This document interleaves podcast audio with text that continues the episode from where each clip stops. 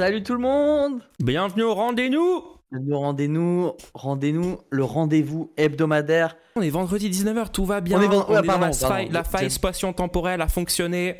J'ai mal regardé retournés. ma montre, en effet on est vendredi 19h actuellement. Merci, Bonjour, bonsoir merci, à merci. tous. Comment ça va tout le Bonsoir monde à tous. Bah, moi ça va très bien. Alors, dis ça va très bien parce que tu sais, bon, c'est un podcast. euh, hey, euh, ça va. euh, En fait, ça fait une semaine que je tra- travaille d'arrache-pied. T'es à fond. Euh, je suis à fond sur un projet que je vais vous présenter aujourd'hui même. C'est incroyable, les gens, ce qu'il a fait. Je suis trop hypé. Je pense que vous allez kiffer. Il a été sur son, sur son Sigma Grind Set, comme on dit dans le milieu. hein. Et euh, vraiment, c'est impressionnant. Moi, pen- pendant que moi, cette semaine, j'étais en, en vacances, en train de chill à Montpellier euh, avec ma famille euh, et faire la fête et tout. Euh, à l'autre bout du pays, quelqu'un était en PLS toute la semaine. Mais euh, Non, on va voir le résultat. C'est juste que j'ai mis les bouchées doubles. Je voulais sortir le projet là tout de suite. En fait, ça va être un reveal et la sortie sera un peu plus tard. Mais, mais franchement, je suis très fier de ce que j'ai. Je vous le montre un peu plus tard. Avant, on a des choses à dire. On a des choses à vous partager. On a regardé le film. Hein, C'était Chevalier. Cette semaine. Chevalier. A Un- Knight's Tale. Ouais, en, en, en anglais. On, Ah, en va anglais, vous en ça? parler. Ok. C'est en anglais. On a les nouvelles recommandations à faire. Et bien sûr, à la fin de l'épisode, vous aurez le segment questions-réponses. On a déjà quelques petites questions. Si vous nous écoutez en direct, vous pouvez continuer à nous en poser. Et si vous nous écoutez en replay, n'hésitez pas à en poser en allant sur lerendez-nous.fr, nous soutenir. Et on vous y répond pendant, euh, pendant l'épisode la semaine prochaine. Exactement. Tu savais qu'à Montpellier, ils ont, ça y est, ils ont mis les transports en commun gratuits? Ouais, j'étais au courant. Ça fait Mais Montpellier, depuis... ils étaient assez euh, novateurs là-dessus. Ils, ont mis tous les tramways dans toute la ville euh, depuis un moment. Ouais, ils étaient déjà un peu, euh, un, un peu en avance euh, sur l'arc, devenir une ville complètement euh, solarpunk.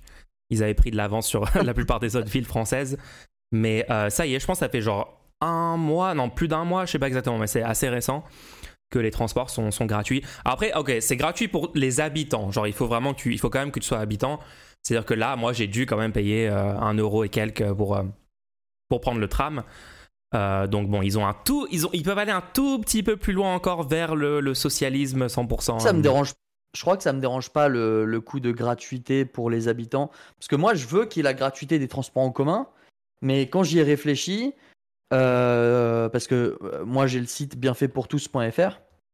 euh, Excellent et de- site. dessus, j'avais essayé de, de rédiger un peu la proposition de ga- garantir les, euh, les transports publics gratuits. Ouais. Et je m'étais dit comment ça pourrait être mis en place. Et là, j'ai heurté un mur. C'est que j'ai heurté le mur qui est le suivant.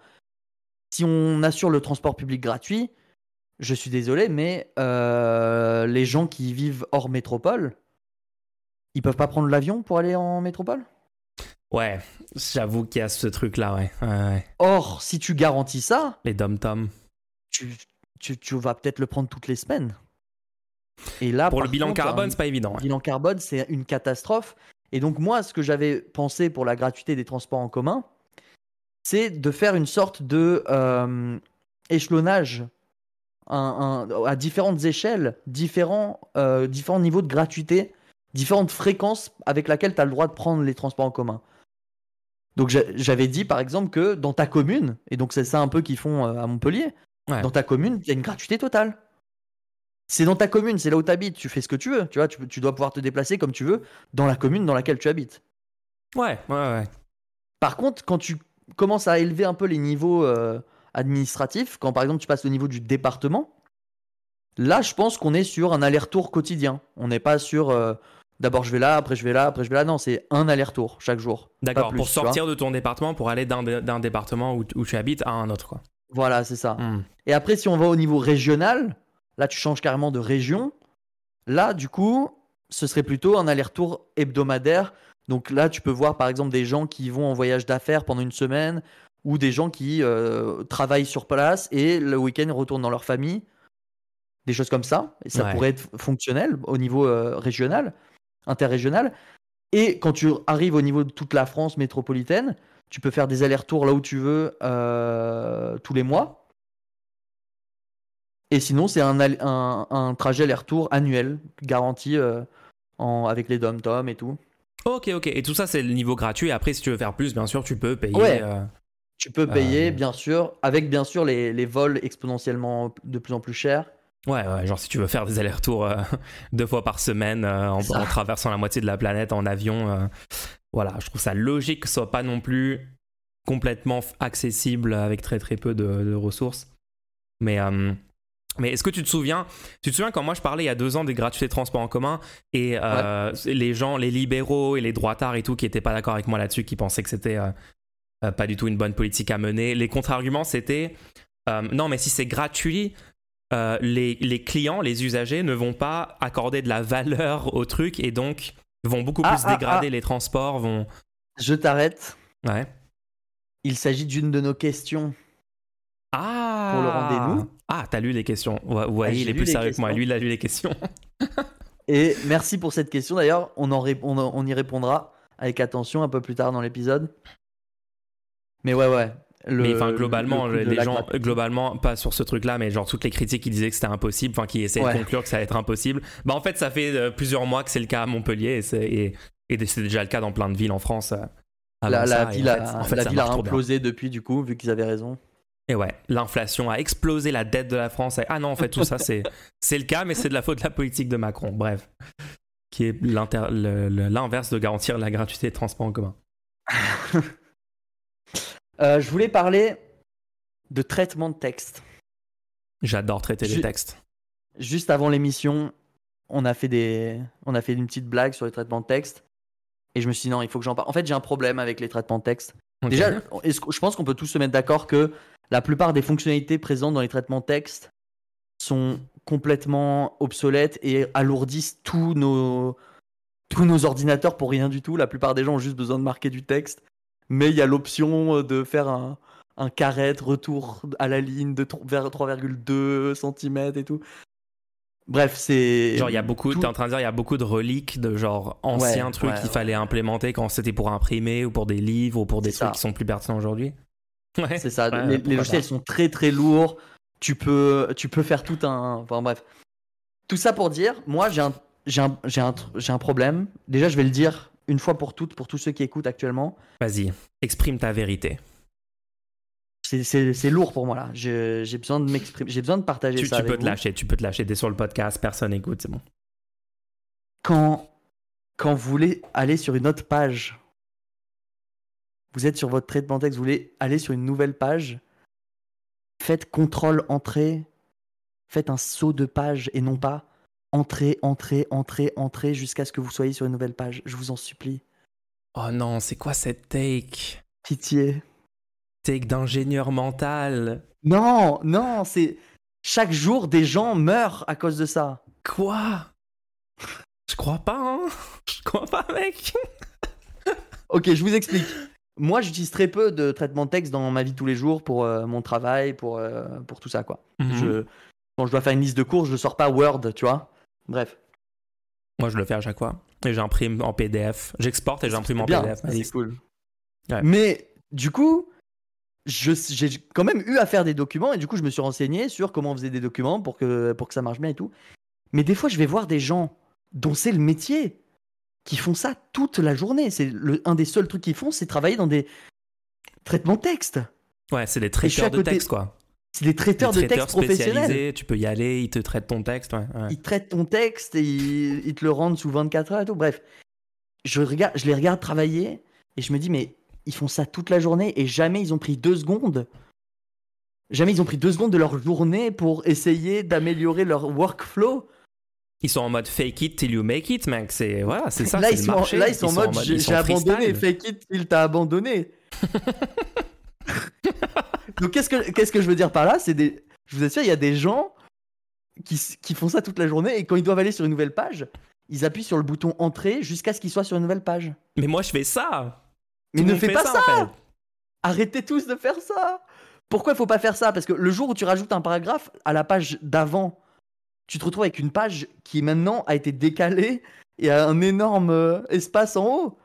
Ah, j'avoue. J'avoue que j'ai déjà eu ce problème au moins une fois dans ma vie, donc en vrai, je peux pas te critiquer sur ce que tu es en train de dire parce que c'est vrai que ma vie serait littéralement 0,02% meilleure Oui, si bah j'avais oui. fait ça. Donc normalement, faire un saut de page. Alors soit tu vas dans insertion saut de page, soit tu peux faire contrôle entrée. Je vous donne les petites sta- les petites strates. Voilà, c'était mon, mon, mon coup de gueule. Il y a aussi le concept où les gens, les gens qui, les gens qui ne n'appliquent pas des styles de titre. C'est-à-dire, tu peux sélectionner ton titre et dire voilà, ça c'est un titre principal, c'est un titre secondaire. Et non, t'as des gens, ils vont surligner le truc et restyliser à, à la main, genre mettre en gras, mettre en taille 24, changer la police. Et du coup, les gens croient que c'est bon, mais il y a plein de problèmes. Déjà, si tu veux changer le style après coup, tu dois les les rechanger un par un. Et ensuite, tu peux pas générer automatiquement de, de hum, chapitrage. Bref, il y a plein de problèmes. Non, j'avoue, c'est Si- super grave, quoi. Enfin, c'est. C'est des problèmes majeurs dans la vie des Français aujourd'hui, quoi. Moi, je, je veux qu'on en parle. Je veux, je veux qu'on diffuse l'idée que un autre avenir est possible, un avenir avec des sauts de page, un avenir en un commun. avenir, un, a- un avenir où, où les traitements de texte peuvent, euh, peuvent coexister sans, sans se taper dessus. Un avenir où on, on a arrêté d'utiliser OpenOffice, tout le monde utilise LibreOffice. Bref. Wow, wow, wow, euh, attends, attends, attends, attends, tu peux pas juste survoler le débat OpenOffice vs Allez, LibreOffice comme ça. Tu sais que tu vas trigger la moitié des gens qui écoutent J'ai ici. pas peur, j'ai pas peur de ça. Ne relance pas le, le- le débat euh, Il vieux n'y a pas de comme, débat. euh, OpenOffice a pas eu une seule mise à jour depuis 2001. Ah, Voilà, moi si je voulais dire ça sur les traitements texte, j'espère que ça vous a plu. Si vous-même vous, vous traitez du texte, n'hésitez pas à mettre en place ça dans vos vies. Euh, je, vous, je vous assure, ça change vos vies. écoute, une petite étape à la fois. non, j'aime bien, j'aime bien. J'étais pas prêt pour que tu parles de ça, mais, euh, mais je suis chaud, hein. je suis chaud en vrai. C'est important, c'est important. Apparemment. hein. Bon, alors. Est-ce que tu veux nous faire une petite démo d'un petit projet? On va faire la démo, les gens. Attention, Alors. attention, parce que là, c'est pas n'importe quoi. On est officiellement sur une première mondiale. En exclusivité sur ce stream, vous allez voir les premières images d'un jeu attendu depuis littéralement des jours et des jours dans cette communauté. Le nouveau jeu de Bienfait pour tous. Alors attends, balance-nous ça. Il faut que je fasse un peu de, de magie dans OBS très rapidement. Euh, ouais, alors. Alors ouais, je vous explique un peu ce que c'est. Donc ce jeu, il s'appelle Fallacy Quiz. Il, il sortira normalement dans les semaines à venir. Tout, si tout se passe bien, il y a une version bêta disponible dès la semaine prochaine. On vous tiendra au courant pour tous ceux qui suivent sur le rendez-vous. Donc là, Donc- si vous écoutez en audio seulement, vous voyez pas à l'écran parce qu'on Ouais, mais on va vous jeu. décrire tout ça. on mais on vous décrit tout ça, en mode euh, guide audio, guide euh, description. Let's go. Alors, par... en- je, vous, je vous fais le, le- le pitch du jeu. Parfois, on essaie de vous persuader avec des raisonnements trompeurs ou incorrects. Ce sont ce qu'on appelle des raisonnements fallacieux. En devenant pro à Fallacy Quiz, vous pourriez tous les discerner. Oh. À chaque partie, pendant trois rounds de cinq questions, vous devez déterminer si oui ou non la phrase présentée est fallacieuse. Ok. Les- Les sophismes formels sont faciles à repérer, étant explicitement invalides, alors que les sophismes informels semblent logiques, mais ce qu'ils impliquent ne l'est pas. Plus vous choisissez vite et précisément, plus votre score sera élevé. En jouant, vous pourriez développer votre pensée critique et vous armer pour éviter d'être manipulé par des raisonnements bancals. C'est pas vous Alors- pourriez développer, c'est genre littéralement ce jeu vous rend plus intelligent et vous permet d'être mille fois plus basé au cours de toute votre vie. En fait, dans tous les aspects de votre vie sont améliorés par ce jeu. Alors, faites travailler vos méninges et préparez-vous à mettre votre esprit à l'épreuve dans Fallacy Quiz. C'est trop mignon, il y a la petite description écrite et tout. Qu'est-ce que tu penses du petit pitch? J'aime bien, j'aime beaucoup, j'aime beaucoup, c'est très mignon. Mais euh, Alors là, non, on, voit, franchement, les gens, voit ils- ils- rega- regardez ça, regardez un peu. Démo, let's go. on voit un menu, on voit un menu principal, Fallacy Quiz. Donc, euh, un style scolaire. J'ai l'impression lance- d'être de retour euh, en, en cinquième et de me faire bully. Je lance une parfait. partie pour que vous voyez un peu comment ça fonctionne. Go! On y va, on va jouer ensemble. Premier round. Round one. Ready? Donc, Une par exemple, entreprise rapporte souvent de l'argent. C'est donc le but d'une entreprise que de rapporter de l'argent. est-ce que c'est valide ou est-ce que c'est Hmm. invalide? Hmm, est-ce que c'est valide ou pas valide? Moi, je dirais invalide. Est-ce que je fais, est-ce que je fais le gars qui, qui, qui comprend pas et qui Non, vas-y, vas-y, invalide. Donc là, vous cliquez. Hop, on vous explique quelle était le- la réponse. Là, c'était l'affirmation du conséquent. Bon, bi- bien sûr, dans Donc c'était pas le- valide, c'était, un. C'était- invalide. c'était un sophisme. Je suis trop On fort. vous, dit, on vous dit quel type de sophisme c'est. Dans la version finale, vous pourriez même vous informer sur le sophisme en question. Avec un petit... Mais pour le moment, ça y est pas, ça. Euh, Oh non Question suivante. Il y a plein de bons ingrédients dedans. C'est pour ça que le plat est bon. Est-ce que ça, c'est valide ou c'est invalide? Aïe, aïe, aïe, aïe, aïe. Attends. Bah ouais, attends, quand moi je cuisine, ouais, moi je trouve ça valide personnellement. hein. Moi je dis valide. On va voir si ton jeu. Et non. Ah voilà. Et ton, jeu est cassé parce qu'en fait c'est valide. Quand tu cuisines un truc avec des bons ingrédients, ça le rend meilleur. Donc c'est. D'accord, ok. Si par exemple je cuisine, Vous aimez mon roleplay du mauvais élève ou pas? Je, cu- je cuisine un, un pavé au blé, un bon pavé végétarien, et je mets du, du chocolat dessus bio, Ah. ça va être bon ça? Parce que les deux ingrédients sont bons. Est-ce que ça et du coup le ce qu'il en résulte est bon? Bah, euh, les pizzas à l'ananas, c'est bon. Moi j'adore personnellement. Donc, Oh la euh, fausse piste. Vous voyez, du coup moi je suis entraîné avec mon jeu, je peux détecter qu'il vient de faire une fausse piste en temps réel. Je suis juste trop fort. En fait, voilà, le, le- le vrai, la vraie raison pour laquelle vous voulez jouer à ce jeu, c'est pour vous rendre compte à quel point dans mes streams, je vous manipule. Genre, c'est pour. Tu sais, tu deviens meilleur que Mulch et. BPT pour détecter les sophismes. Et tu, du coup, tu Détecter les détectes leurs propres sophismes. sophismes de Mulch. Ouais. Non, mon ami n'a pas volé ça. Si c'était le cas, ce serait un voleur. Or, c'est une bonne personne. Ah, classique. Classique. Alors Invalide. ça, c'est clairement invalide. Invalide. C'est ce qu'on appelle un argument par la conséquence. Et donc, ça vous dit là le type d'argument. L'idée serait bien sûr que... euh, parce que là, on est en mode facile. Mais il y a aussi un mode difficile dans le jeu qui, est à débloquer. Mode difficile pendant lequel vous devez non plus dire si c'est valide ou invalide, mais carrément choisir quel, exactement quel type de raisonnement fallacieux est utilisé. Et là, ça devient plus dur. hein. Ouais, ça j'adore, j'aime bien ce mode-là. Mais euh, non, mais j'adore les visuels que t'as fait. C'est tellement stylé ce que t'as réussi à faire. T'as les petits, euh, t'as, t'as le petit, euh, le petit tableau, la petite craie, euh, les, les petits papiers découpés. Et c'est toi qui as dessiné à la main là les illustrations? Ouais. Toutes Oh les là illustrations. là. Donc, ouais, donc j'ai fait un, un petit visuel en trois dimensions. C'est trop On beau les gens. de- Il est trop fort. Il est trop fort. Ils ont, nou- ils ont nommé un nouveau ministre. Ça ne veut pas dire que les choses, ça veut, ça ne veut pas dire que les choses vont forcément changer. Ça, c'est valide. Valide, valide de fou. les derniers mois nous montrent que c'est valide. Même Donc pas ouais, en fait. Le, le fonctionnement, le fonctionnement, c'est j'ai dessiné tout, de- tout, tout plein de petits dessins que qui après sont les dessins sont en rapport directement avec les questions. Donc quand vous avez une question, vous avez des, des dessins qui vous donnent un peu le contexte de, de la, de, la, de la question. Donc par exemple lui, lui je le connais, c'est un roublard. Ce qu'il dit est faux. Là vous avez une tête d'un d'un petit bonhomme un peu euh, méchant, tu vois. Là vous entendez pas, mais il y a tout le sound design professionnel niveau. euh, Il a géré, il a géré. J'ai- entendu le petit sound design, il a fait le taf. Mais c'est Voilà, trop donc à la fin, de... là, il y a, il y a- on est, on est. Est-ce qu'on fait toute une partie? On va jusqu'au bout de la partie?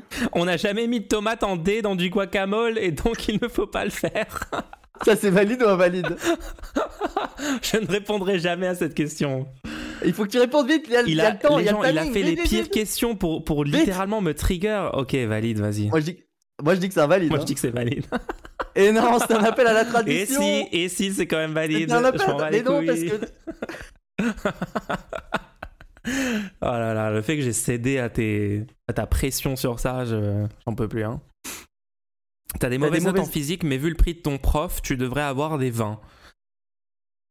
Euh, attends, t'as des mauvaises notes vu... bah, pff, Moi, je dis invalide. invalide. C'est l'appel à l'argent. Tu sais, c'est le fameux.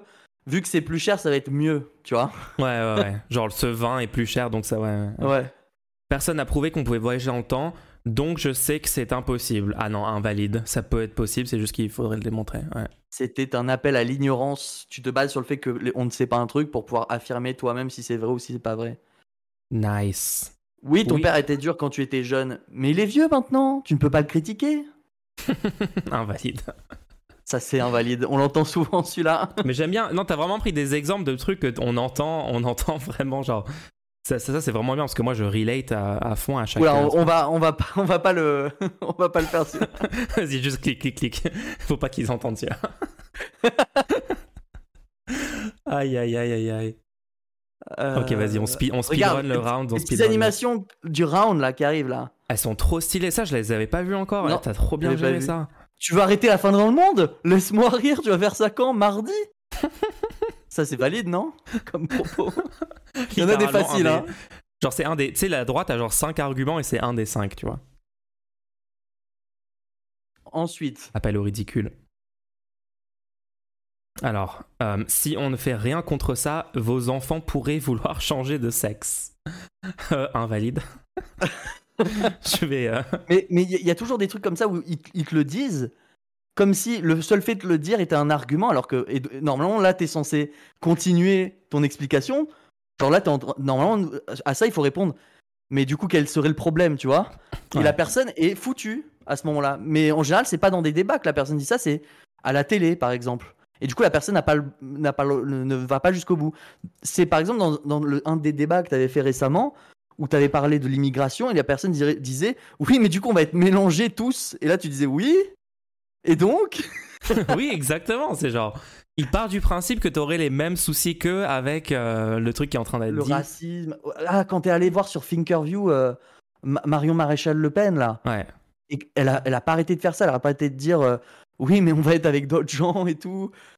Oui, mais quel est l'argument du coup? D'accord, on va être d'autres gens. Et donc? Et le fait est que si on va jusqu'au bout de l'argument, c'est des trucs qui sont pas forcément légaux des fois, hein, que tu es obligé de dire. Ah, j'étais tellement frustré que Thinkerview, euh, que Sky, il aille pas plus loin pour remettre en question ce qu'elle disait. C'était incroyable, quoi.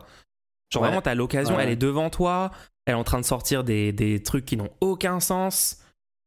S'il te plaît, je juste pose des questions. Enfin bref, bref. Je, voulais, je, voulais entendre la voix de Sky. Euh, vraie histoire. Hein. J'étais en train de discuter avec quelqu'un. Je lui ai dit, ah, t'as la même voix que le mec de Thinkerview. Ouais. Et du coup, je suis allé sur la vidéo. Je suis allé sur la chaîne. J'ai ouvert la, la, dernière vidéo, donc c'était celle avec Marion Maréchal. Et je cherchais la, la voix du mec pour, pour pouvoir comparer. Et j'ai jamais entendu. Genre, je scrollais dans la vidéo et je dis, mais attends, mais c'est bah elle oui. qui parle Bah oui, parce que c'était un monologue, c'était genre un meeting de lancement de campagne des européennes de Marion Maréchal. Genre, oui, c'est bien sûr, tu peux pas même pas trouver son. Tu peux pas le trouver en train de parler ou en train. À part genre des petites questions, genre, vous êtes sûr de ce que vous avancez? Et juste derrière, elle dit oui et elle continue. Bah ok. Bravo. Allez, on, on termine, on termine, on termine. Personne n'a jamais voyagé dans le temps, donc j'ai du mal à penser que ça peut être possible. Valide. C'est valide. Après, je suis trop fort en fait. Mon cerveau est tellement énorme et euh, tellement logicien mental. Dans le cerveau. Tu ne veux pas de hein, gâteau? Mais pourtant, tout le monde adore le chocolat. Ah, dans ma vie perso, moi je dirais que c'est un peu valide, mais bon. non, invalide, invalide. ah, tu nous, tu nous fais un, un, appel à l'anecdote personnelle. Oui, appel à l'anecdote. Je te crée des exemples en temps réel pour ton jeu qui seront ajoutés dans le futur. Appel à la popularité. C'est cool qu'ils te disent le, nom du truc. Et ouais, Bien. Mais même dans, dans, dans, la version finale, tu pourras cliquer genre, j'ai pas compris cet exemple, je veux savoir plus de. Je veux plus d'informations dessus et tout. Parfait, parfait, parfait. Non, vous, dites hein. vous dites qu'une personne peut être intelligente sans avoir fait d'études, donc en gros, vous dites qu'une personne réussira toujours à s'en sortir sans faire d'études. Alors vas-y, euh, dis, quel type, quel type de, de raisonnement fallacieux c'est là. Attends, attends, remets-le, remets-le, pardon. Vas-y. Ah, euh, ah oui, oui, euh, non, ça c'est un, homme de paille, homme de paille, classico. Exactement, c'était un homme de paille. Et alors regarde ça, donc fin, fin du jeu, fin du game. Fin du round. Attention. Oh là là là là, c'est trop propre les écrans. Tac, tac, tac, tac. Bonne réponse 12. Oh, final. trop bien, c'est trop bien fait. 4530, donc score à battre. Hein. En vrai, c'est pas super 4500. ok, ok, non, on n'était pas, on pas rapide, on faisait pour on la démo. Pas, on n'était pas sérieux, on n'est pas, pas focus. On n'est pas fou. De toute façon, on n'est pas très très logique de base. Hein. Donc voilà, donc là, tu as ton petit tableau de score. Tu peux, tu peux réessayer de battre ton score, tu peux retourner au menu. Là, alors. Est-ce que, est-ce que à la fin, est-ce que si tu réussis tous les niveaux, à la fin, tu affrontes le boss final psychodélique le boss final des arguments fallacieux. Je, vais, je vais, on va lui demander si on fait un, un partenariat. Et là, juste pour toi, juste pour, juste pour te faire plaisir, au dernier moment, je me dis, mais attends, mais il faut un tableau des scores pour être capable de voir le score qu'on. parfait, c'est parfait. Heureusement que tu as mis ça. Sinon, je pouvais pas jouer au jeu. à chaque fois, je fais, je fais les jeux, je mets pas de tableau de score. C'est-à-dire, tu, tu peux avoir des scores, mais il faut finir une partie pour le connaître. Là, il y a un tableau des scores. Let's go, tableau des scores, mode facile, votre record, mode difficile, votre record. Oh, t'as tellement géré cet écran-là, je l'aime je, l'aime beaucoup. Hein. Alors, on n'a pas débloqué le mode difficile, mais on verra ça la prochaine fois. Voilà, donc c'était pour vous présenter le projet Fallacy Quiz. Voilà, en avant-première. Je reviendrai pour vous le marketer plus violemment la semaine prochaine. T'as des infos sur quelle plateforme ça va, sur lesquelles ça va sortir? Ça va sortir d'abord en bêta, parce que là, vous voyez, c'est la version bêta. Elle va sortir d'abord directement euh, sur PC. Puis la version finale sera sur Android et Steam. D'accord, d'accord, d'accord. Ah, trop bien. Trop bien, trop bien. iOS prévu ou difficile? Si, si, je peux m'acheter un Mac pour, pour, développer pour iOS. si tu peux t'acheter un Mac pour compiler, ouais, ouais ok, ok, ça. marche. Ça marche. Bah voilà, la population est avertie, donc euh, on verra si, s'ils sont Préparez-vous pour, la sortie. Le mieux, ce serait vraiment qu'on arrive à, à contacter tout plein de gens qui sont intéressés par les. Parce que ça, franchement, c'est. Ce jeu-là, ce qui est intéressant, c'est de pouvoir mettre en pratique ce que plein de gens essayent de, de, de partager. Il y, a, il y, a, plein de ressources pour euh, parler des biais cognitifs, des raisonnements fallacieux. Ouais. Mais j'ai vu assez peu de contenu euh, ludique. Il y avait eu un jeu sur, euh, sur le, le, le, Comment ça s'appelait? Le dilemme le trolley problème, le, dilemme du tramway. Il y avait eu un ah jeu là-dessus. Donc c'était pas mal, tu vois. Et ça serait bien que on contacte euh, tout plein de gens qui font du contenu sur la pensée critique et tout, et qu'on essaie de partager ça avec eux et tout. Bah carrément, carrément, hein. ça, pourrait totalement euh, plaire à un tas de gens. Aussi, moi j'ai pensé, genre, rien que juste, tu sais, dans les écoles, genre en cours, des profs qui voudraient parler de ça. Je sais pas si ça se fait en cours de philosophie, ou enfin, je sais pas exactement dans quel contexte, mais Enfin, c'est un truc éducatif, quoi. Puis bon, bah, je pense qu'il y a beaucoup, beaucoup de personnes qui pourraient, euh, pourraient s'en servir dans plein de contextes. Donc, euh, bah, écoute, bravo pour le, pour le taf. Hein. En plus, t'as fait ce truc en, en vraiment pas, pas longtemps. Hein. T'as charbonné dessus. Hein. Pas longtemps. Le, le, le temps de début et le temps de fin ils sont rapprochés, mais le temps, le temps de travail. ouais, ouais, ouais, ok, ok, ok la date de début, la date de fin sont assez rapprochées, mais le temps de travail dessus, sont... c'est assez fou. Ouais, ouais, le travail. Mais euh, bravo. Très, très beau. Les animations, les... le style graphique. Il y a un concept, t'as vraiment implémenté un concept, j'aime bien. En fait, j'aime bien que t'as fait un truc un peu skeuomorphique.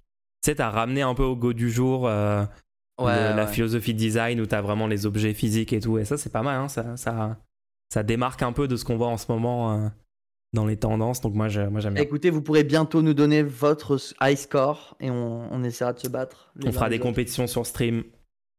On fera tout ça, les gens. C'est plus pour les enfants ou aussi pour les adultes? Ah non, vous détrompez pas les gens. Hein.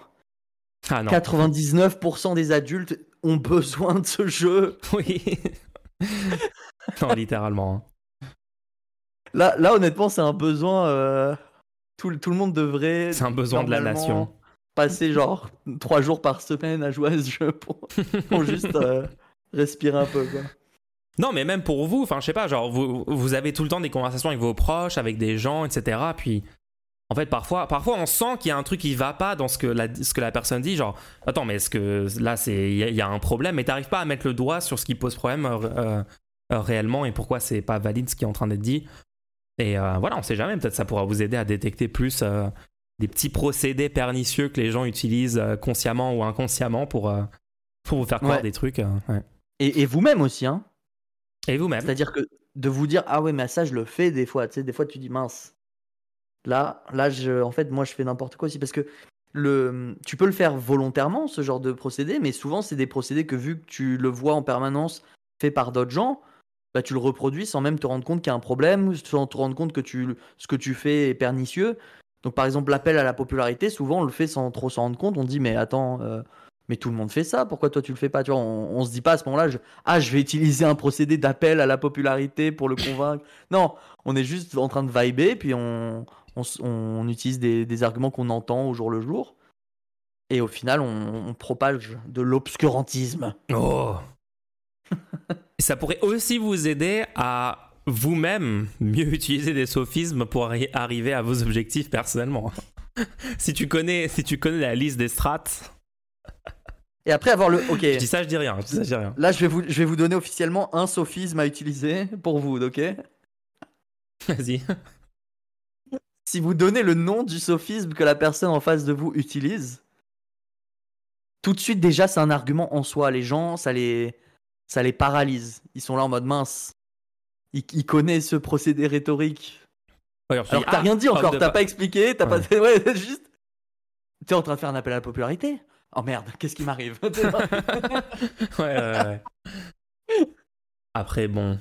Moi, je connais des sophistes où tu dis Attends, c'est un homme de paille que t'es en train de faire, et juste en face, ils, ils, ils éclatent de rire et ils disent Lol, ils pensent que nommer les sophismes que je suis en train d'employer est une façon de. Bref, il y a des gens spéciaux.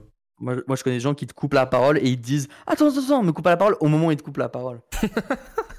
Ça, attends, attends, attends, très- ne coupe pas. Attends, attends, attends. Personne a cette rêve. On peut pas faire cette rêve sur le podcast. Personne sait quoi on est juste là. On a juste l'air fou là. Voilà, c'était la grosse annonce. Les gens, j'aurais, j'aurais aimé pouvoir vous, euh, vous indiquer directement un endroit pour pouvoir vous le procurer. J'espère que ça vous a euh, enthousiasmé. Et très prochainement, vous, vous pourrez vous le procurer. J'espère que on va pouvoir euh, jouer tous ensemble. Et ouais, ça sort bientôt. Changeons de sujet. J'ai envie de te parler de permaculture. Ah oui, apparemment, vous avez eu une méga discussion sans moi. Les gens, ils passent, ils passent apparemment des soirées à discuter sans moi dans le Discord. C'est quoi cette Bah, histoire on a le droit aussi à avoir des bons moments, non? Oh. Ah, mais appelez-moi la prochaine fois, bref. Apparemment, t'as eu une grosse discussion sur la permaculture avec des gens et vous avez découvert des trucs euh, euh, surprenants. Tout a commencé lorsque l'affirmation suivante a été euh, indiquée à l'écrit. Proféré. D'accord? L'indication était la suivante. Sur toute la surface de la France arable, si on y faisait de la permaculture, on pourrait nourrir 2 milliards d'individus. Oula. Donc cette information a été communiquée. Et moi, je me suis dit, alors le problème avec cette information-là, c'est que c'est sans doute vrai. Peut-être que si tu fais de la permaculture sur toute la surface arabe de la France, tu peux créer cette quantité de nourriture pour nourrir des gens. Mais j'ai peur qu'on te demande combien de personnes vont devoir travailler pour, pour fournir ce niveau de rentabilité. Oups. Ouais. Et du coup, moi, j'ai ça, ça a commencé tout naïvement.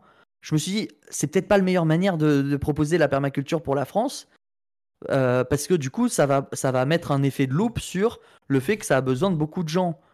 Donc, ça serait mieux de juste donner combien il en faudrait pour nourrir toute la France, plutôt. On est d'accord que c'est moins à même à euh, montrer qu'il y a un problème dans ton raisonnement. Parce que si ouais, tu dis de oui, base, je vois pas nourrir- pourquoi t'essaierais de montrer que tu pourrais nourrir genre tout, genre 2000, c'est quoi, 2 milliards de gens, t'as dit? Bon, ouais, Ouais. sur un, sur, sur un pays où il y a Ouais, la 70 personne va dire mais non, mais pour, pour nourrir tous ces gens, il faut des, cent- des centaines de millions de personnes, c'est impossible et tout. Alors que là, si tu dis juste, voilà, euh, si on veut utiliser l'agriculture, la permaculture dans toute la France, il faut tant de personnes, donc c'est faisable. Ouais. Mais est-ce que c'est faisable? Bonne question. Moi, j'avoue, ça fait des années que j'entends euh, des, des, des trucs sur la permaculture, comme quoi le rendement surfacique et, et même euh, une fois que c'est mis en place, c'est une fois que tu as, bien agencé toutes tes différentes productions pour que ça fasse des cercles vertueux de minéraux, de, euh, de tous les. Tout ça, Eh quoi. ben, On allait chercher justement. On allait chercher. Alors? Nous, on voulait juste trouver un nombre de personnes qui travaillaient au mètre carré et un rendement au mètre carré pour pouvoir faire un calcul assez simple de se demander combien de personnes devraient travailler afin de pouvoir fournir en nourriture toute la France et afin de pouvoir mettre en place la permaculture dans la France. Et D'accord. on ne trouve pas de chiffres. On a très, énormément de mal à trouver des informations là-dessus. Est-ce que tu peux rappeler pour les gens c'est quoi la permaculture exactement? Parce que c'est Effectivement. pas sûr que tout effectivement. le monde soit au courant. Alors, la permaculture, c'est un type d'agriculture dans lequel euh, vous allez utiliser des procédés naturels de. de. Comment ça s'appelle? De cercle. Émulation, des émulations entre, entre espèces pour qu'en fait, il y ait un maximum de rentabilité sans jamais avoir d'intrants, sans jamais avoir besoin de diminuer la qualité du sol. Au contraire, ça améliore la qualité du sol. ça te permet un, rendement à- sur une petite densité tout en permettant de la biodiversité. Et euh, le tout en utilisant le moins de travail possible et, le, et quasiment aucune machine, pas de monoculture. Et, euh, et du coup, euh, Ouais. c'est assez, c'est assez. Les gens, les gens qui le font ont l'air d'avoir des bonnes expériences apparemment. Euh, mais ça reste, vu que c'est des choses où tu es tout seul, euh, souvent à avoir ta, petite zone à gérer et que c'est un, travail minutieux parce que tu dois mettre certains plans à côté d'autres plans, tu peux pas le mécaniser facilement, vois pas du tout. Et du coup, ça, c'est très peu souvent euh, quelque chose qui est professionnalisé. Beaucoup de gens font de la permaculture pour se nourrir eux, Ouais, genre leur Euh, jardin. mais on le voit peu appliqué pour, euh, pour un usage euh, industriel. Quoi. Moi, j'avais juste, j'avais juste entendu parler de une ferme qui avec plusieurs personnes euh, qui faisait un truc permaculture. Je sais plus comment ça s'appelle. Je crois que c'est peut-être en, peut-être en Bretagne, si je me trompe pas. Bref, et non mais du coup on a cherché, on a cherché des chiffres. On a trouvé beaucoup de, chi- de chiffres monétaires, on a beaucoup trouvé de valeurs. Voici notre rentabilité en euros. Et nous ça nous intéressait pas la rentabilité en euros parce qu'on est d'accord que je peux très bien dire que c'est bio, fait euh, à la main, dans un truc agricole en France et vendre mes produits très très chers. Et au final, je peux peut-être être rentable sans pour autant produire de quoi nourrir le, le pays, on est d'accord On est d'accord. mes petites tomates cerises à 8 euros, euh, on connaît, hein, on connaît tout On ça. connaît, on connaît, on connaît. Donc à partir de là, nous on voulait vraiment des nombres, des chiffres de rendement. On a eu du mal à trouver et on a été obligé de faire des estimations. On a fait des estimations à la baisse, à la hausse.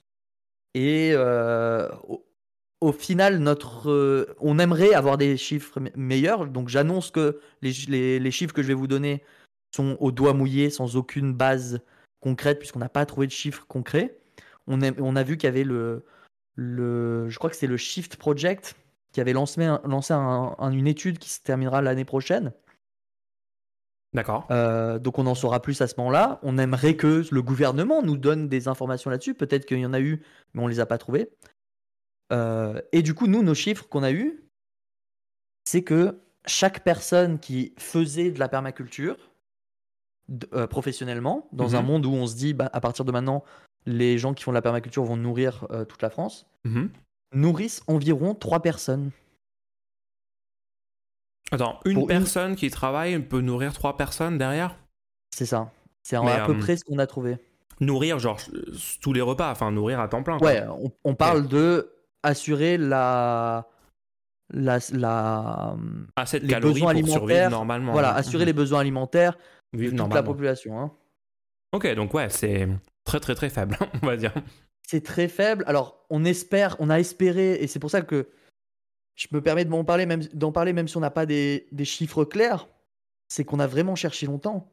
On espérait tout. On était trois à faire ces recherches, ok? Et Ouais. le fait est que tous les trois, en fait, on était biaisés complètement et on voulait que on puisse proposer la permaculture, en fait. On voulait faire ça, nous, à la base. Ouais. Et on était tous en train de d'être raides, de piler, d'être de déréaliser complètement, de dire mais attends, en fait tout ça marche pas, genre. Ouais, moi je t'avoue que j'avais, j'avais, enfin, j'en parle peu sur stream parce que j'ai, Ouais. j'ai quand même depuis un moment j'ai des doutes. Je me dis attends, est-ce que ce truc, euh, enfin, euh, moi je pense que par exemple, euh, enfin bon après, parce qu'attends, permaculture, parce que moi, moi je connais des exploitations qui sont en bio, d'accord, donc ils utilisent Ouais. Ouais, Les là, c'est pas la normes, permaculture en bio. de quoi? Le, le bio, le- le bio, ça, ça demande environ euh, 25% de personnes de plus si on veut tout passer en bio. D'accord, d'accord, d'accord, mais Ça, c'est plus réaliste déjà. En fait, ce que je comprends pas, c'est pourquoi, pourquoi la permaculture, c'est un rendement beaucoup plus faible alors que le que Non, non, Parce que- le rendement. Attention, attention. ne- parce que le bio. ne Attends, attends, attends, je dis- je dis- donc le bio, Attends, c'est genre les normes européennes. Attends, attends, attends, attends, laisse-moi parler. Le, le bio, c'est les, genre les normes européennes. T'as pas le droit d'utiliser un certain nombre de produits, mais il y a certains pesticides, Ouais. herbicides et tout que t'as le droit d'utiliser. T'as le droit de les C'est quoi la bouillie bordelaise ou je sais pas. Enfin, il y a des trucs qui sont autorisés. Ouais, et même, même les trucs que t'as pas le droit d'autoriser, il y a un seuil. Et le seuil, c'est pas par hasard. Enfin, de ce que j'ai compris, c'est tu peux le mettre jusqu'au seuil en fait. hein. Mais, Ouais. je, mais je suis pas sûr. Et, et donc, euh, donc c'est quoi? Donc la permaculture, c'est inclus dans ce qu'on appelle bio, c'est un sous-ensemble, c'est ça? Genre, si c'est de la permaculture, alors c'est bio? On est d'accord On est d'accord là-dessus ou pas? Pas forcément. Ah parce que le bio, c'est des. Dans, dans l'idée, oui, tu vois. Mais dans le- les faits, si tu as un sol qui, est- qui a été pollué par le passé, tu peux faire de la permaculture dessus et ne pas réussir à obtenir la labellisation bio. D'accord, ok, ok, ok. Mais on va dire, bon, ouais, ok, ok, ok. Donc pourquoi, pourquoi est-ce que le rendement, il serait beaucoup plus faible pour Alors, ouais, permaculture que pour... Ok. Attention de ne pas tout confondre. Le rendement de la permaculture est très très bon. Mais il est très très bon quand tu le remets au, à, la, à- au- au- au- À la surface. à la surface utilisée. Rendement surfacique vs rendement par personne, par travailleur. Voilà, c'est ça. Le fait est que pour, pour, pour cette surface-là, bon après il y a des gens qui nous disent oui, mais le travailleur en fait, il- une fois que tout est mis en place, il n'a pas besoin de travailler et tout. Ça, honnêtement, j'y crois pas parce que nous on a fait un, un calcul, on a donné un hectare par personne à gérer. Euh, c'est déjà pas mal un hectare à gérer. Je pense que la personne c'est son travail à plein temps. hein. Euh, Mais ouais, mais du coup on a réfléchi un peu à ça. Et sur une population d'actifs euh, où il y aurait 40 millions d'actifs, on se retrouvait avec un, chiffre assez catastrophique où il nous faudrait 25 millions de personnes qui travaillent dans le dans l'agriculture. Et ça ne laisserait avec les fonctionnaires, il y aurait aussi 6 millions de fonctionnaires et ça laisserait que 7 millions de personnes dans la société qui ne font pas fonctionnaires donc le marché privé en fait. Ouais, donc ça en gros, on retourne à- au féodalisme, quoi. C'est vraiment genre on retourne au champ. C'est ouais, c'était ouais. problématique. Ça fait pas rêver, hein. on, on a, on, a, on, a cher- on a cherché, on a cherché. Si vous, a- si vous tombez sur des chiffres pour le- la permaculture qui sont plus optimistes, qui, sont plus, qui nous donnent plus de, de, de- de- d'informations, mais le truc c'est que Ouais. on, a- on y a réfléchi tous ensemble là, quand, quand on a fait ça. On s'est dit mais même si même s'il y avait une petite erreur dans ce qu'on dans notre calcul, l'ordre de grandeur est quand même loin loin loin. Je rappelle que pour l'ag- l'agriculture intensive, actuellement, on est à 0,02 exploitants par hectare. Ah ouais. ah oui, non, mais on a atteint des, des, 0,02. des- des- une efficacité euh, par travailleur, euh, une production par travailleur incroyable quand même avec la avec l'industrie moderne. Bon après on connaît Mais tous les je vais problèmes pas, qui viennent je vais avec, pas vous mais- laisser, je vais pas vous laisser sur du doomisme, du défaitisme. On a trouvé quelque chose d'autre. On s'est demandé est-ce que les gens qui revendiquent la permaculture, c'est pas juste pour euh, pour des gens qui veulent eux partir et se faire leur petit truc de permaculture? Et est-ce qu'il n'y a pas un entre-deux qui permettrait de gérer ça pour un, pour des productions industrielles? Ouais, ouais, ouais. et on a trouvé un type d'agriculture. Donc il faut encore se renseigner, mais ça a l'air, ça a l'air intéressant. Qui s'appelle l'agriculture régénératrice. Ok. Finalement, quand tu regardes l'agriculture régéné- ah, ou régénérative, pardon, c'est peut-être régénérative ou régénératrice, je ne sais pas très bien. Ouais, régénératrice, c'est ça, ouais. J'ai trouvé. Donc quand tu, quand tu regardes cette agriculture-là, les méthodes employées et les et l'idéo- l'idéologie derrière ça, en fait, tu te, rends compte que c'est à peu près juste l'agriculture. comme, on l'imagine, le fait de, réutiliser, le fait de, faire des petits bosquets pour empêcher au vent de passer, le fait de... Tu vois, genre tous les, tous les trucs que tu entends comme des pratiques normales pour des, agriculteurs traditionnels, ça, ils en font des, pratiques que tu dois mettre en place pour pouvoir faire ça. Alors, quelle est l'idée derrière un- une agriculture régénératrice? En fait, l'idée, c'est à terme de plus avoir à utiliser de pesticides, puisque tu... euh, de, pas de pesticides, de- d'engrais, puisque l'idée, c'est de jamais labourer le sol, de, que, de, de régénérer la terre en faisant des, en faisant des cultures spéciales dessus, Ouais. de favoriser la biodiversité, en fait, de tout faire, tout faire pour que, à terme, les rendements soient bien plus euh, efficaces, qu'il y ait pas un, un- y ait un fort taux de CO2 stocké sur, ton, sur la surface sur laquelle tu fais ton agriculture, et qu'au final, tu n'aies pas besoin de, de rajouter des intrants, des, des, des, de- des trucs azotés et tout, que ta terre puisse elle d'elle-même fournir les nutriments qu'il faut à tes, à tes plants, quoi. Ouais, ouais, donc ça ressemble au bio, genre par exemple le maraîchage euh, en Bah non, parce bio que le bio, tu peux avoir des pas. monocultures. Non, non, non, le bio, tu peux avoir une monoculture bio. D'accord, donc En en, fait, gros les- du bio, mais sans La- forcément quelle est la différence? Ouais. En fait, le label de bio, il est mis sur le produit. Le consommateur achète quelque chose qui est bio. Tu vois? Ouais, Et donc le produit doit respecter des critères.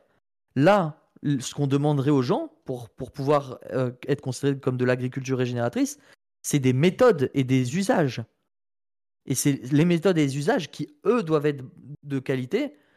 Euh, donc les principes, j'en cite quelques-uns. Donc régénérer le sol, améliorer les qualités, la résilience des écosystèmes, favoriser la biodiversité, améliorer les fonctions du sol, développer la ferme selon euh, l'écosystème et le climat, séquestrer le dioxyde de carbone de l'atmosphère dans le sol, etc., etc.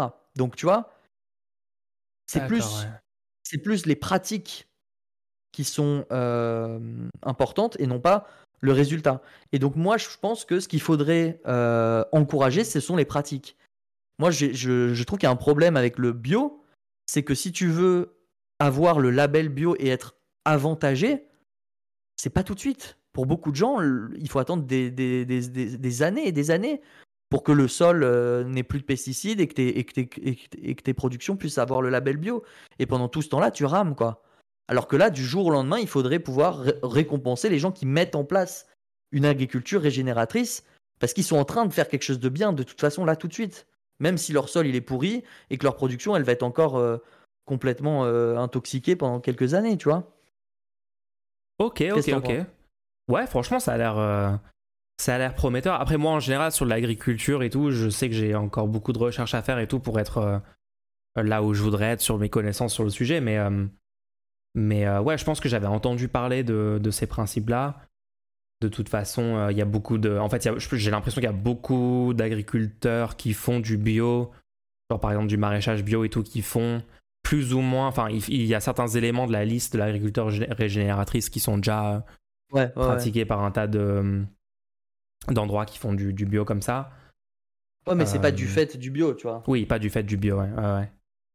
Non, non, c'est stylé, c'est stylé. On sait, on sait très bien que si quelque chose n'est pas obligatoire ou euh, fortement euh, incité, par le fait que on est dans, des marchés, à terme, les acteurs qui ne mettent pas en place les, choses qui utilisent le maximum d'externalités négatives se font sortir du, business, quoi. C'est-à-dire que un maraîcher qui met en place toutes ces choses-là aura beaucoup moins de, enfin, ça dépend quand même, parce que la rentabilité du sol est, bien, est meilleure sur le long terme. Mais sur le court terme, en tout cas, non. Quelqu'un qui veut commencer à faire de l'agriculture régénératrice va, va être en compétition avec des gens qui ont un sol complètement dopé. Et pendant un moment, eux, leur sol, ils galèrent. Ouais. Ils doivent allouer une certaine partie de leur terrain pour la biodiversité, une certaine partie de leur terrain pour régénérer le sol. Et donc, les rendements, ils peuvent les faire que sur une, une petite partie de leur terrain. Donc, moi, je pense que là, on dit que c'est bien ce type d'agriculture, mais à terme, il faut le mettre en place peut-être au niveau européen. Oui, oui. D'ailleurs, c'est peut-être un, bon moment pour vous dire que les élections européennes arrivent pour bientôt. Aha. Que si vous n'êtes pas sur les listes, vous avez 67 jours pour vous y inscrire sur les listes. Et ouais, un peu plus de deux mois, les gens. Vaut mieux le faire plus tôt que plus tard. Donc, euh, go faire ça. Vous pouvez vérifier si vous êtes inscrit ou pas correctement. Euh, tu sais que moi, j'ai vérifié et apparemment, je suis mal inscrit là. Alors je suis allé voter dans ma commune en 2022, donc euh, moi je dois faire un truc là pour apparemment. Enfin, c'est très très bizarre. Donc faites, faites, vraiment gaffe parce qu'on ne sait pas trop pourquoi, mais c'est des choses qui arrivent. Donc vous, ne vous faites pas avoir, d'accord? Ils veulent pas que vous votiez, ils veulent pas que vous vous exprimiez dans les élections. donc voilà, il faut y aller, il faut que bah, il faut que vous votiez dans, vos, dans votre intérêt en fait dans ces élections-là et vérifier que vous êtes bien inscrit pour pouvoir le faire. Donc let's go. Et, l'élection sera dans bientôt moins de 100 jours. Hein. On est à 104 jours avant l'élection? Ça approche. Ça approche. Ça, ça, arrive vite. Hein. On va faire. J'ai trop hâte du stream 24 heures qu'on va faire juste avant les, les européennes. Ça va être trop bien. Ouais, on va faire un énorme stream. On l'a on déjà fait pour deux élections. Donc on arrivera sur une troisième élection où on vous fera un énorme stream très très long, très très fatigant. Et eh oui, oui, oui faut qu'on batte notre record. Je crois qu'on a fait, on avait fait 25 heures, non, techniquement, parce qu'on avait dépassé une heure. Ouais. Alors, faut qu'on fasse 26. on verra, on verra. À chaque fois, une heure de plus. Peut-être on fera un pré-show avant les, le début des 24. on fera un pré-show, ouais, ouais. Juste, on fait le setup. On s'achète, on fait le truc où on prépare, genre, tous nos, tous nos snacks et, nos boissons et tout. Ok. Est-ce qu'on parlerait pas du film? Oui, oui, oui, oui, oui, oui. Oh, j'ai trop aimé ce film. En vrai, c'était une super vibe. Hein. Franchement, faites, faites confiance aux recommandations bien faites pour tous pour, pour les films, hein, parce que ah, franchement, j'ai pas été déçu pour l'instant. J'ai pas été déçu. Donc, A Knight's Tale. Alors, A Knight's Tale. Chevalier. Chevalier en français, bizarre comme. euh, euh, non, Ah, pas si bizarre je- que ça, mais je. Le, le fait que tu puisses donner comme trademark juste un mot comme ça, ça m'a toujours euh, étonné, tu vois. Ouais. Chevalier. Alors, je Donc, m'étais pas Chevalier- rendu compte que c'était lui jusqu'à la fin du film, mais euh, c'est Heath Ledger qui joue le. Je l'avais dit la semaine dernière. Oui, mais j'ai complètement zappé en fait. Mais je, je le reconnaissais. Je me disais, mais c'est qui C'est qui? Il, il est, il est excellent et tout. Et oui, c'est Heath Ledger. Euh, légendaire. RIP. Mais euh, ouais. alors, l'histoire, c'est un. On, on- on plante un peu le, le truc. C'est un film qui est sorti en 2001. Il a, il a pas trop vieilli, hein, je trouve. Franchement, pas tant que ça. hein, pas tant que ça. Après, bon, tu sens que c'est un truc qui est pas. C'est pas un truc qui est sorti dans les années 2020, tu le sens, mais ouais. Ça passe encore, quoi. Tu veux nous faire un petit. je- Peut-être moi, je fais un petit débrief sur le- l'histoire du film. Vas-y, vas-y, vas-y. Donc, on vous avait dit de le regarder la semaine dernière. On va sans doute spoiler des trucs. Vous êtes prévenus. Non, pas jamais rien ici. Donc c'est un film sur la joute. C'est un film qui suit l'histoire d'un écuyer à la base euh, qui, dans des circonstances très spéciales, se retrouve à usurper la place de son seigneur et donc à, remporter un concours de joute au nom de son seigneur. et là-dessus, ils se disent mais attends mais pourquoi est-ce qu'on fait pas ça juste dans nos vies? On, on se fait passer pour un, un chevalier et on va dans tous les concours de joute et, et on gagne de l'argent comme ça quoi. Ouais. Et c'est ce qu'ils font. Et on suit l'histoire de, de- d'un petit groupe, une petite troupe. Donc c'est ce qui est marrant, c'est que la troupe au début ils sont trois et puis au fur et à mesure il y a des gens qui se rajoutent. Euh, c'est dans, c'est dans, donc dans, dans- ça se passe en quelle année environ? Les- au, au 14e siècle? Ouais, Donc, ouais, euh, Moyen Âge, euh, chevalier, roi, féodalisme, etc. Euh, mais mais c'est très, il y a plein de moments hyper euh, anachroniques euh, où en fait c'est très très bien fait en fait. Enfin, c'est vachement drôle quand même. Ils mettent des éléments complètement modernes des années euh, 2010 et tout, mais sans, sans aucune explication, sans jamais justifier. Où euh, tu vois, 2010. t'as la, la- t'as la scène de, de- de quoi, de quoi? Euh, Mais 2010, des- non, 2000, ouais, bon, ok, ok. Ok, la culture n'a pas changé, bon, si, si. Mais euh, oui, des années 90, 2000, etc. Enfin, les modernes, quoi, ouais. modernes. euh. Et en fait, par exemple, la scène du bal, où ils sont juste en train de, de danser, genre, ça commence, c'est une musique médiévale, euh, et le, le, le chevalier, le perso principal, il, il danse avec la fille, etc. Et là, tout d'un coup, c'est une musique rock, euh, et... euh, alors que, genre, ça n'a aucun sens. Il t'explique jamais, mais en fait, ça passe trop, trop bien dans le film, parce que ils, arrivent à te. En fait, ils te font ressentir ce que les personnages auraient ressenti au, Moyen-Âge quand ils étaient en train de danser sur cette musique, parce que bah, c'était l'équivalent de genre euh, danser sur du rock euh, ou sur du gros hip-hop et tout aujourd'hui dans une, dans une soirée, mais c'était genre leur musique euh, médiévale à eux, quoi.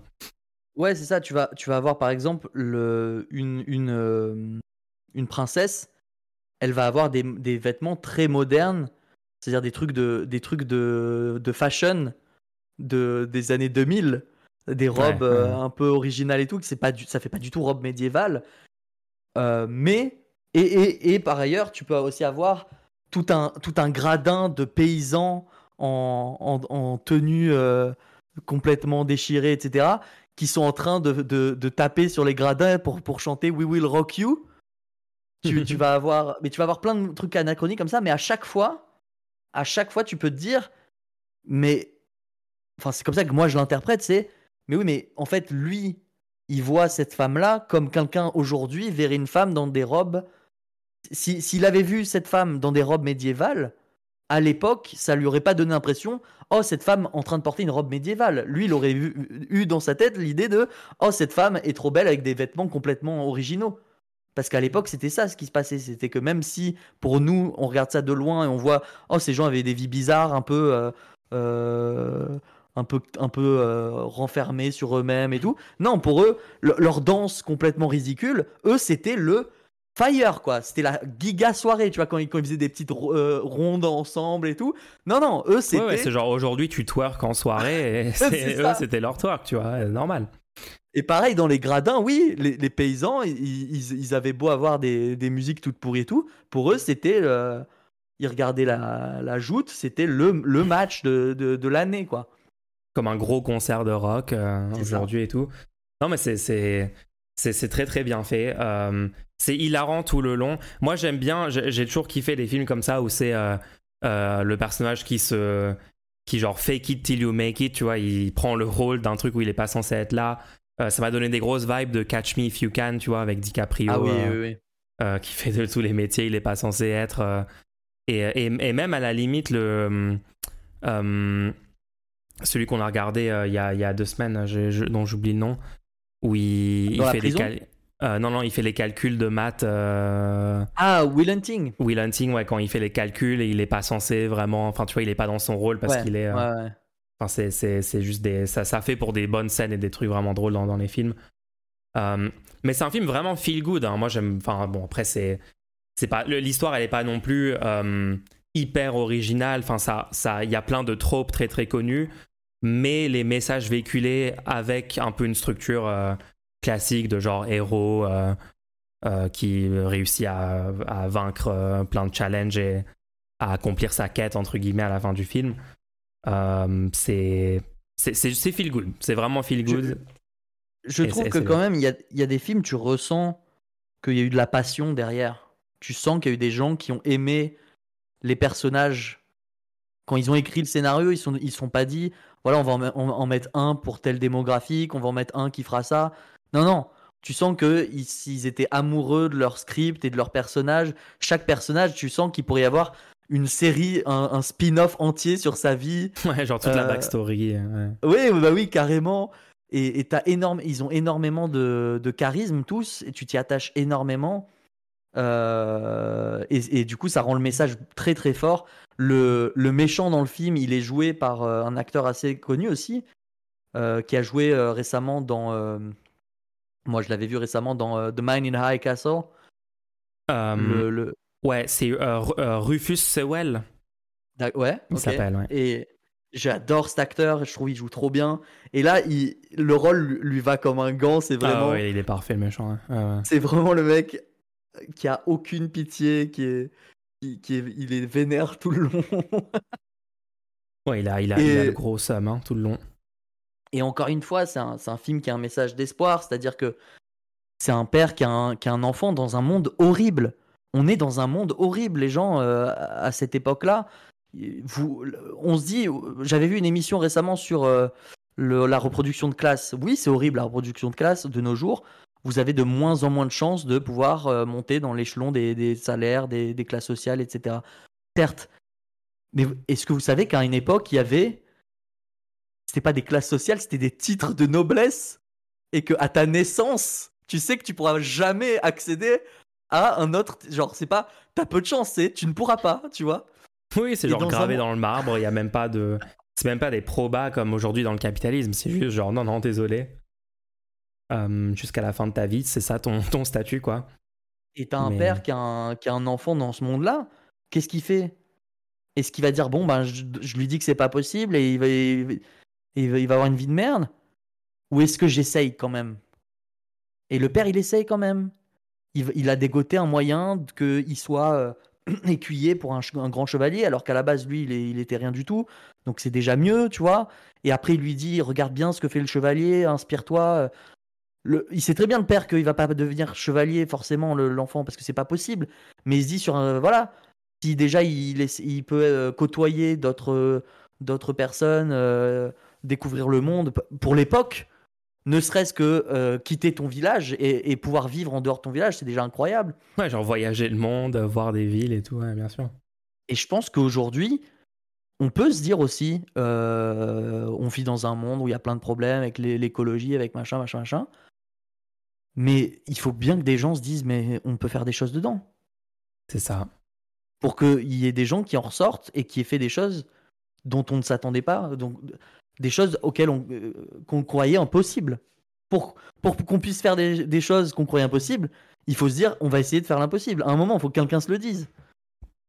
C'est ça. Et euh, mais c'est marrant parce qu'à un moment, donc du coup, le, personnage principal, le héros, ça y est, il devient un chevalier, il s'entraîne au combat à l'épée et surtout à la joute. Je sais pas comment comment t'appellerais ça le truc où il se fonce dessus. C'est la joute, hein C'est juste la joute. Ouais, Ça s'appelle la joute, ouais il s'entraîne, il devient, il devient, il commence, il commence à se débrouiller, il fait des compétitions, il commence à tout gagner, il commence à un peu à, à se faire un nom dans le milieu, il monte, il monte, il monte. Et euh, euh, bref, je skip un peu l'épisode avec la, la, princesse, mais euh, à un moment, en fait, il se rend compte que il n'est pas qui il dit être, donc il a, il s'est fait une fausse identité de noble pour pouvoir participer, pour pouvoir Euh, être euh, quelqu'un en fait dans ce milieu-là. Et il découvre qu'en fait, c'est non, non, c'est juste un paysan, euh, c'est juste un, un manant de base qui a eu des faux papiers avec un ami qui lui a fait les documents, etc. et il va être arrêté. Et c'est là que tu vois que. Enfin, c'est là, en fait, je pense que c'est la première fois où il est confronté complètement à la structure de la société, ou juste il est complètement bloqué. Tu vois, pour l'instant, il arrivait avec son talent, avec euh, euh, son charisme, avec euh, ses compétences, machin, à, à, avancer, avancer, avancer vers son objectif. Et là, tout d'un coup, il est stoppé net. Et là, c'est genre l'institution elle-même, genre la, la, police qui va l'arrêter. et puis bon, heureusement, à la fin, tu as le, le Deus ex machina, le, roi qui arrive pour le, le, sauver de sa situation.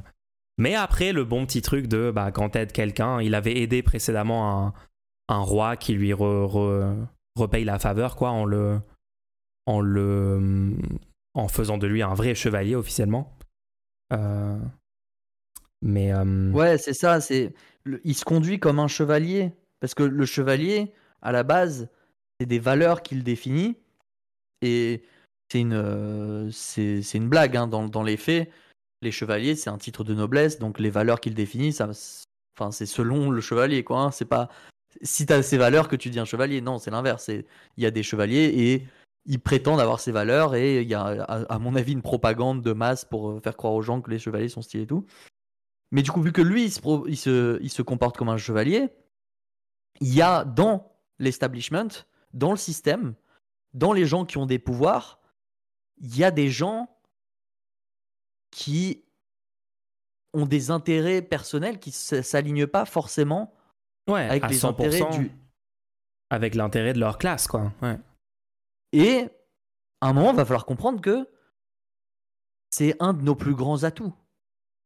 Pour toutes les luttes contre les oppressions, un de nos plus grands atouts, c'est dans le groupe qui a le pouvoir du fait que il hérite du pouvoir d'oppresseur, il y a des gens qui, qui trouvent que c'est pourri le système oppressif, tu vois. C'est trop rare, mais il y en a. c'est très très rare, beaucoup trop rare, mais euh, ça peut aider énormément. quoi.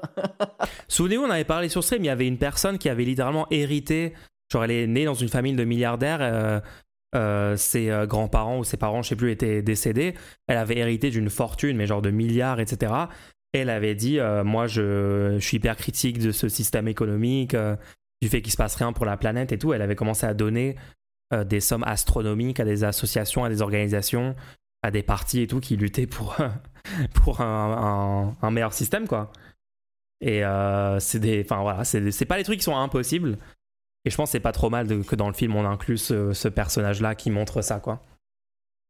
Le film se, se termine avec une vue du personnage euh, qui se fait anéantir, du, du, personnage euh, antagoniste se fait anéantir. Et le, le, le, personnage principal lui dit Bienvenue dans un nouveau monde. Ah, c'est parfait ça. C'est pas anodin. Parce que autant le film lui-même semble assez suivre l'histoire de un personnage comme ça, euh, bon. autant le Bienvenue dans un nouveau monde, moi je pense que qu'est-ce qu'ils sont en train de nous dire? Publiquement, un mec qui était officiellement un paysan, tout le monde savait que ce mec était paysan, a changé de classe, il est devenu noble, il est devenu chevalier devant tout le monde. Tout le monde est, a observé que ce mec est maintenant chevalier. C'est l'espoir, les gens. C'est l'espoir. C'est-à-dire que il suffit que c'est la première fissure et tous les esprits des gens s'ouvrent dès que quelqu'un l'a fait, c'est faisable. Tout le monde le sait. Et c'est fini en fait. Il y a un contre-exemple pour montrer non, ce n'est pas impossible. mais mais c'est une réalité. Hein. Quand tu regardes sur les, les, tout ce qui est sportif, les compétitions sportives, toutes les compétitions euh, euh, de, des puzzles, que ce soit les, les, les Rubik's Cube, tout ça, les gens qui font des concours, ils essayent de faire des records. Il y en a un qui arrive dans le game avec une nouvelle strat et qui dit non mais moi je pense qu'on peut faire mieux. Il arrive, il défonce tout le game. Par exemple, des, gens qui font de l'escalade et du jour au lendemain, il dit moi je vais mettre aucune corde, rien, je vais escalader en un jour toute la paroi. Personne l'avait fait avant lui, personne. Ouais. Et deux ans plus tard, le Fosbury en saut, euh, en saut en hauteur là. Deux ans plus tard, c'est normal. Genre ah c'est quand que toi tu fais ton ta grimpette sans corde du, de tel truc. Genre, c'est devenu un nouveau truc à faire normal. Nouveau standard. Alors que tout le monde considérait impossible. Là, récemment, par exemple, il y a, un... y a quelqu'un, le jeu Tetris sur euh, NES. Oui, tout premier Tetris sur NES. J'ai vu, j'ai vu ce qu'il a fait. Il y a un, enfant, il jouait euh, au jeu comme ça. Euh, bon, c'était un pro, hein, mais, mais ça semblait voilà, tu dis bon, bah voilà, il joue à Tetris. Non, non. En fait, il a joué à Tetris jusqu'à ce que la rame du jeu ne puisse, puisse suivre. Ça a rempli entièrement la rame, c'est-à-dire que il a fait tellement de niveaux de Tetris, Tetris qui est censé être infini, il a fait tellement de niveaux que le jeu a craché. Il a terminé Tetris. Le plus sigma d'entre nous, le plus sigma de tous. Combien d'heures ça lui a pris? Ça lui a pris un temps fou. Je sais pas, ouais, peut-être c'est très long. Il a Et dans les mois qui ont suivi, dans les mois qui ont suivi, il y en a eu quatre autres personnes qui ont fini. Ça s'était jamais fait avant. Et là, il y a déjà eu quatre autres personnes avec des meilleurs scores qui ont battu. Parce qu'ils se sont dit, attends, on peut le faire ça? Alors ça fait, bah combien, ça fait combien de décennies que Tetris est sorti? C'est ça qui est incroyable. Ça fait 40 ans, le jeu a 40 ans. Un jeu qui a 40 ans, il y a des, quand même des trucs nouveaux qui sont faits dedans. C'est trop stylé. Tu vois, en 40 ans, personne ne finit le jeu. Et là, quelqu'un dit, bah moi je l'ai fini. Ça y est, dans l'esprit des gens, c'est, ah bon, je peux le finir? Allez, je le tente. Donc vous vous rendez compte que cette idée, ah bon, je peux le finir? Ils auraient pu l'avoir il y a 20 ans, cette idée? Ouais, il y a 10 ans, il y a 20 ans. Mais en fait, c'était des doomers Dooming Et voilà, c'est le message de, ce film. Non, c'est encore un film anti-Doom, c'est très bien parce que le, le, film d'avant était anti-Doom aussi. Et euh, exactement, A Night's Tale extrêmement anti-doom, extrêmement good vibes. Voilà, c'est un truc, c'est vous identifiez avec le héros, euh, le chevalier, euh, il y a la princesse, etc. Il y a des petits, des petits commentaires subtils sur divers aspects. Euh. Il y a une forgeronne qui est hyper stylée aussi. Ouais. Il fait, c'est un, un, petit, un petit clin d'œil sur les, le sexisme. Ouais, ouais. mais, mais ce qui est trop marrant, moi j'adore, c'est personne veut l'aider pour forger son armure. Et du coup, on lui dit non, mais vous avez qu'à aller voir cette forgeronne. Et lui-même dit quoi C'est une femme? Et on lui dit non, mais écoutez, euh, on est tous overbookés, vous pouvez pas choisir quoi, allez, allez, allez la voir. Et donc ils, vont la voir et elle refuse aussi de forger. Et du coup, il dit ah, mais c'est ce que m'avaient dit euh, les autres forgerons, ils m'avaient dit, dit de ça de vous que vous refuseriez de faire ce travail. Et là, elle dit quoi? Ils ont dit que parce que j'étais une femme, je pourrais pas forger? Et l'autre, il dit ah non, non, euh, juste ils m'ont dit que vous étiez une, mauvaise forgeronne. Le fait que vous soyez une femme n'a jamais été évoqué. pour, vraiment lui, vrai. pour vraiment l'attaquer. genre vraiment c'est, mal. C'est toi le problème, genre c'est pas. Là, on était sur un, exercice de procédé rhétorique assez fallacieux quand même, hein, sur ce coup-là. Ouais, ouais, non, mais c'était parfait. Ouais. Bon film, bon film. Je sais pas s'il est aussi life-changing movie, tu sais, sur ton, ton concept de. Bah oui, bah oui, je sais bien. Je sais pas s'il est autant que. Euh, Alors ça dépend. Que d'autres. Mais, mais c'est un bon moment, on passe un bon moment. Si tu regardes ce film, très jeune. Ouais. Est-ce que, est-ce que ça n'a pas beaucoup plus de chances de te passionner par. Parce que c'est des chevaliers, c'est les, les chevaux, la joute et tout et du coup, ça a plus de chances de, de passionner et de faire passer le message. Ouais, ouais, ouais, ouais, ouais. Non, mais c'est très. Euh, en vrai, le scénario. En fait, le scénario pourrait vraiment être le scénario d'un film Disney, euh, genre d'un classique Disney à l'ancienne, euh, avec un bon message, des petits retournements de situation. Euh, c'est juste que ça, on change vraiment le l'esthétique et le le lieu et tout, mais euh, mais ouais. Est-ce que je propose une nouvelle recommandation? Ouais, carrément, vas-y. Qu'est-ce qu'on se regarde pour la semaine prochaine? Le truc, c'est que oui, bon, on a grillé quelques cartouches. Hein. Le... Ça va être de moins en moins life-changing. Je, je, je, garde des choses quand même. Hein. Attends, il y a des centaines, il y a des milliers de films qui ont été faits. Il y en a bien d'autres qui sont. Je vous, je vous garde des, des pépites. Il Après, depuis, depuis, le début, c'est toi qui nous qui carry vraiment ce segment. Faudrait peut-être que moi je trouve des trucs à proposer. Mais t'as vu tellement plus de films que moi, les gens. Moi, je, je, je passe ma vie à faire, faire des recherches sur l'immigration et sur les stats euh, pour pouvoir débunker les droits tard, ok? Donc. Euh, alors, qu'est-ce qu'on vous propose? Ouais, bon, je vais en proposer un qui est encore intéressant. Je, vous ai dit, moi, je mets un, je mets un film sans Robin Williams. Ah, pour pouvoir après reproposer un autre film avec Robin Williams. Vas-y, vas-y, vas-y. Je vous propose L'homme bicentenaire. Qui est un film de Robin Williams que je trouve les gens l'ont pas. Il est moins vu que les autres, celui-là. L'homme bicentenaire, c'est un film qui est sorti euh, en 1999. D'accord, je l'ai pas vu non plus. Avec Robin Williams qui parle de robots et d'intelligence artificielle. Ouh, ça c'est parfait. En plus, ça va être parfait pour le rendez-vous. Tiens, on n'a pas parlé d'intelligence artificielle cette semaine. Qu'est-ce qui se passe? Le segment n'a pas été respecté. Ok, trop bien. L'homme bicentenaire alors. D'accord, 99. Robin Williams, Sam Neill. Film germano-américain. Ok, bah écoute, je suis trop chaud. Du coup, les gens, on se regarde ça pour la semaine prochaine. On va vous spoiler la semaine prochaine, donc euh, faites ce que vous voulez de cette information. Vous, vous laissez pas, vous laissez pas intimider par la euh, l'esthétique de prime abord, parce que l'esthétique change pendant tout le long du film. Ok, ok. Voilà, voilà. On se regarde ça pour la semaine prochaine, les gens. L'homme bicentenaire. Cool. Cool, cool, cool. Ok, euh, alors, qu'est-ce qu'on a maintenant? Est-ce qu'on passe direct à la section questions-réponses? Est-ce que tu as des news à, proposer encore? Est-ce que j'ai des news? Non, en vrai, non. Je sais pas. Euh, on, on, pourrait parler du, du fait qu'il n'y aura pas de commune euh, LFI NPA, vu que c'est ton sujet. Ok, le segment questions-réponses. voilà, je savais qu'il fallait juste que je dise Première ça pour question. Première question du segment question. Donc on rappelle, on rappelle le segment question-réponse. Vous pouvez dès maintenant, en, regardant le lien qu'il y a dans le chat ou en allant sur laurendez-nous.fr slash, euh, pas de slash en fait, c'est le l'onglet qui s'appelle nous soutenir, faire un don pour soutenir ce podcast, cette émission, ce petit moment qu'on passe entre nous. Euh, vous pouvez le soutenir.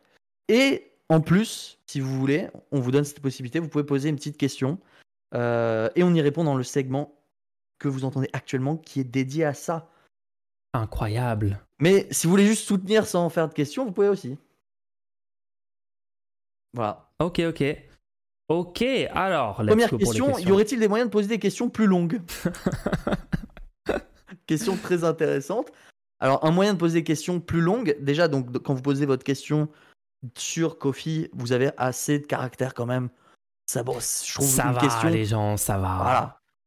Il y a eu des Euh, questions il y a méga des gens- longues, hein. Il y a eu des questions méga longues déjà. Il y a des gens qui, nous, qui ont essayé de nous mettre des liens vers des choses. Ça, ça je pense qu'on va le bannir. hein.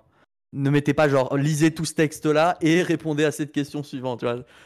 Ouais, genre, c'est même plus une question, c'est genre un devoir, c'est ce un DM. et Il y a un DM de français. ouais, un- j'ai l'impression que les, les gens dans les questions du rendez-vous, ils sont en train de tester un peu comme les conditions du Death Note. Tu sais, ils se disent attends, est-ce que je peux écrire ce que je veux dans ce truc et il faut obligé de le faire Si- Juste si je termine par une question. Genre, levez-vous, faites trois tours sur vous-même et après, est-ce que quel jour est- est-on Tu vois genre Ouais, ouais, à quel point ils sont littéralement juste soumis à leur communauté.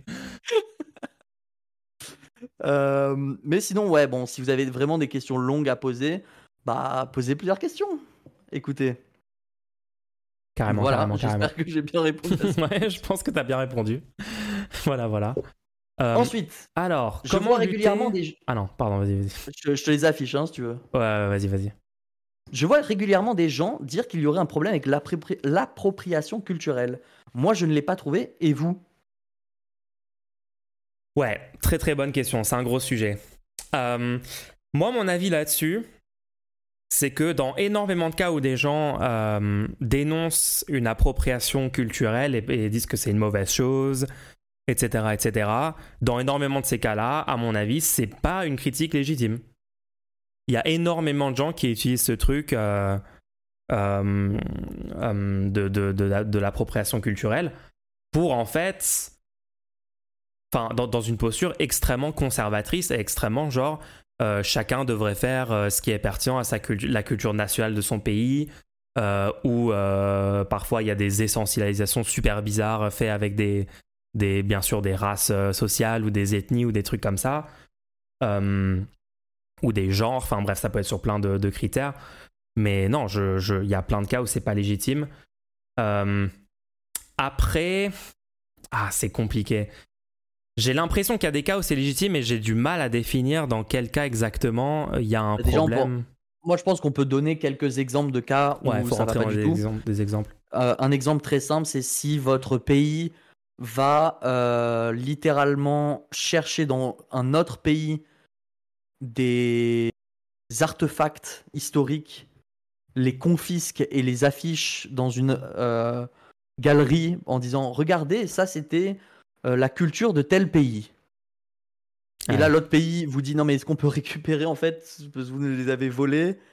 Et là, tu dis bah non, parce que nous on protège la culture.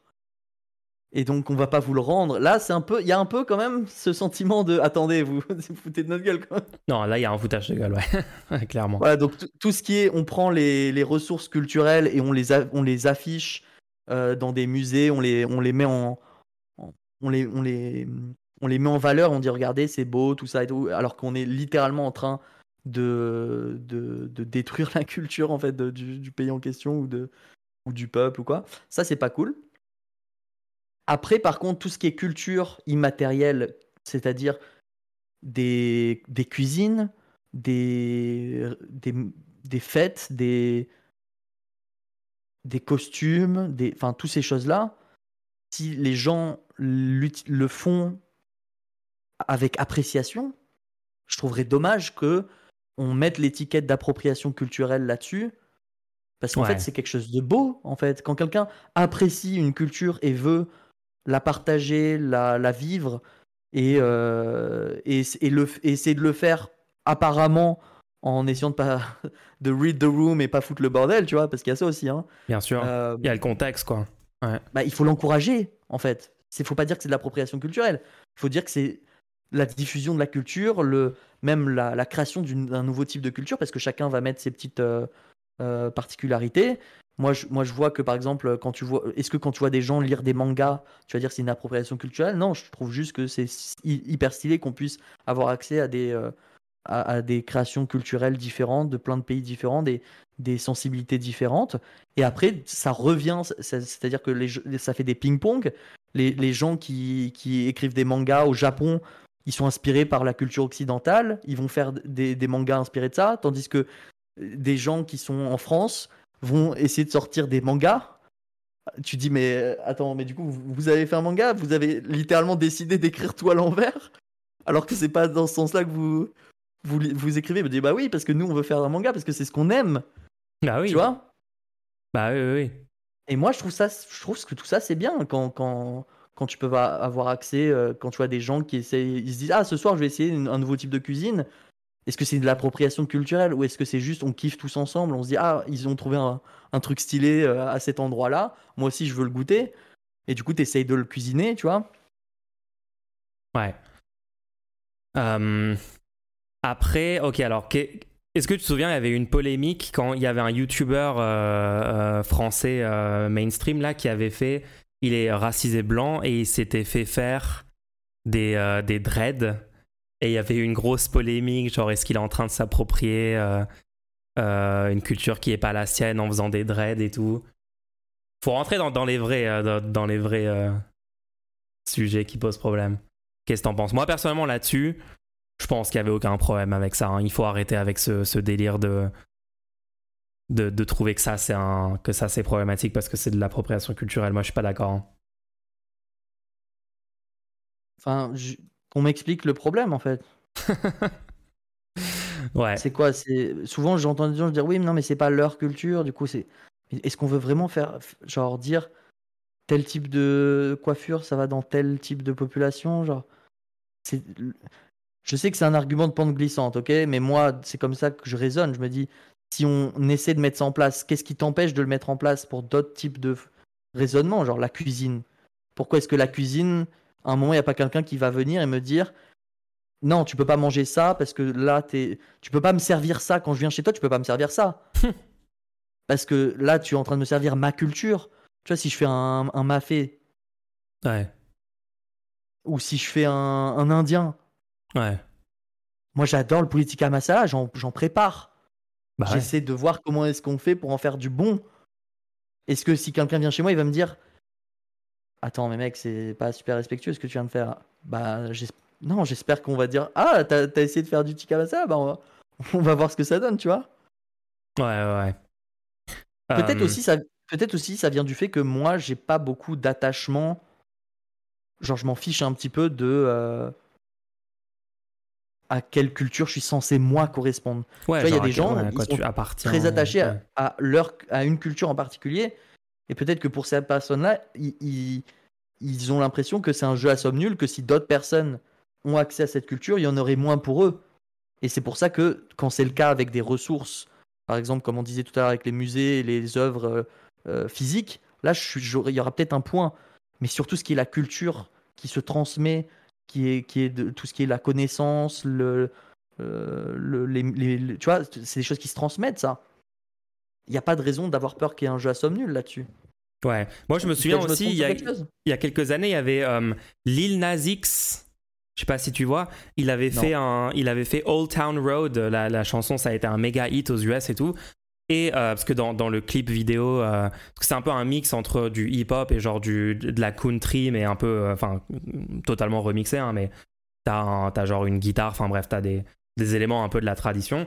Et il y a plein de conservateurs sur Internet qui avaient pété un câble en disant que, genre, qui faisaient de l'appropriation culturelle de la culture américaine, du, de la country de ces artistes-là, alors que c'était pas sa lane, tu vois. Genre, lui, il était censé, faire, euh, soi-disant, bah, du hip-hop euh, euh, traditionnel parce que il est noir, etc. Enfin, bref. Tu, en fait, tu prends des exemples concrets de ça et tu analyses un peu les arguments des gens qui disent non, il faut pas qu'ils puissent faire ça parce que c'est de l'appropriation culturelle. Et en fait, tu te rends compte directement que c'est genre de l'essentialisation du racisme, des stéréotypes qui sont perpétués. Et, mais ça s'était bien terminé parce que au final, il avait fait un, il avait fait une collab. En fait, il y avait. Euh, attends, je crois que même c'était sur l'original, non? Attends, il y avait Billy Ray Cyrus sur. Ah non, il avait écrit en collaboration, je pense, avec Lil Nas X. Le, je sais plus exactement c'était quoi pour Old, Town Road. Mais euh, au final, ils avaient fait, genre dans le clip, ils avaient fait ensemble avec un artiste euh, country, Billy Ray Cyrus et Lil Nas X, qui, est, qui est plus de base hip-hop. Ils avaient juste fait en fait un clip en collaboration et c'était genre une célébration de euh, deux cultures qui faisait un, un, mix culturel et qui faisait genre une bête de chanson que tout le monde a, adoré dans son ensemble et qui a été un méga hit. Un banger. Un gros banger. Donc voilà, enfin.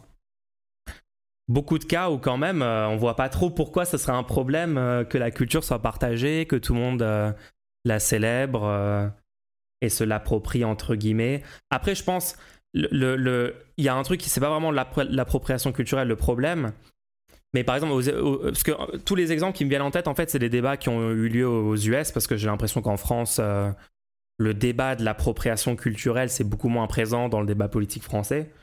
Je sais pas si tu es d'accord avec moi là-dessus, mais on n'entend pas genre des exemples euh, tous les mois d'un un truc qui fait polémique et qui serait de l'appropriation culturelle. Non? Ah, t'avais terminé ta phrase là? Bah, Je te demande, est-ce que tu trouves que c'est un truc qui existe beaucoup, beaucoup dans, le, dans le discours politique en France le... Ou c'est ah, plus un truc américain? Bah, Déjà, j'ai vu plus d'exemples euh, aux États-Unis par, parce que. Oh, on est d'accord. Tu vas, ouais, tu vas avoir des gens qui vont euh, littéralement faire des blackface et tout. Euh, et, ok, mais je sais pas si la blackface c'est de l'appropriation culturelle, je sais pas. Mais justement, ils vont se plaindre qu'on leur critique de faire. Alors que c'est ce que je disais par read the room, tu vois. Genre, juste. ouais. voilà, quand il y a un truc qui, quand il y a un truc qui clairement dérange tout le monde.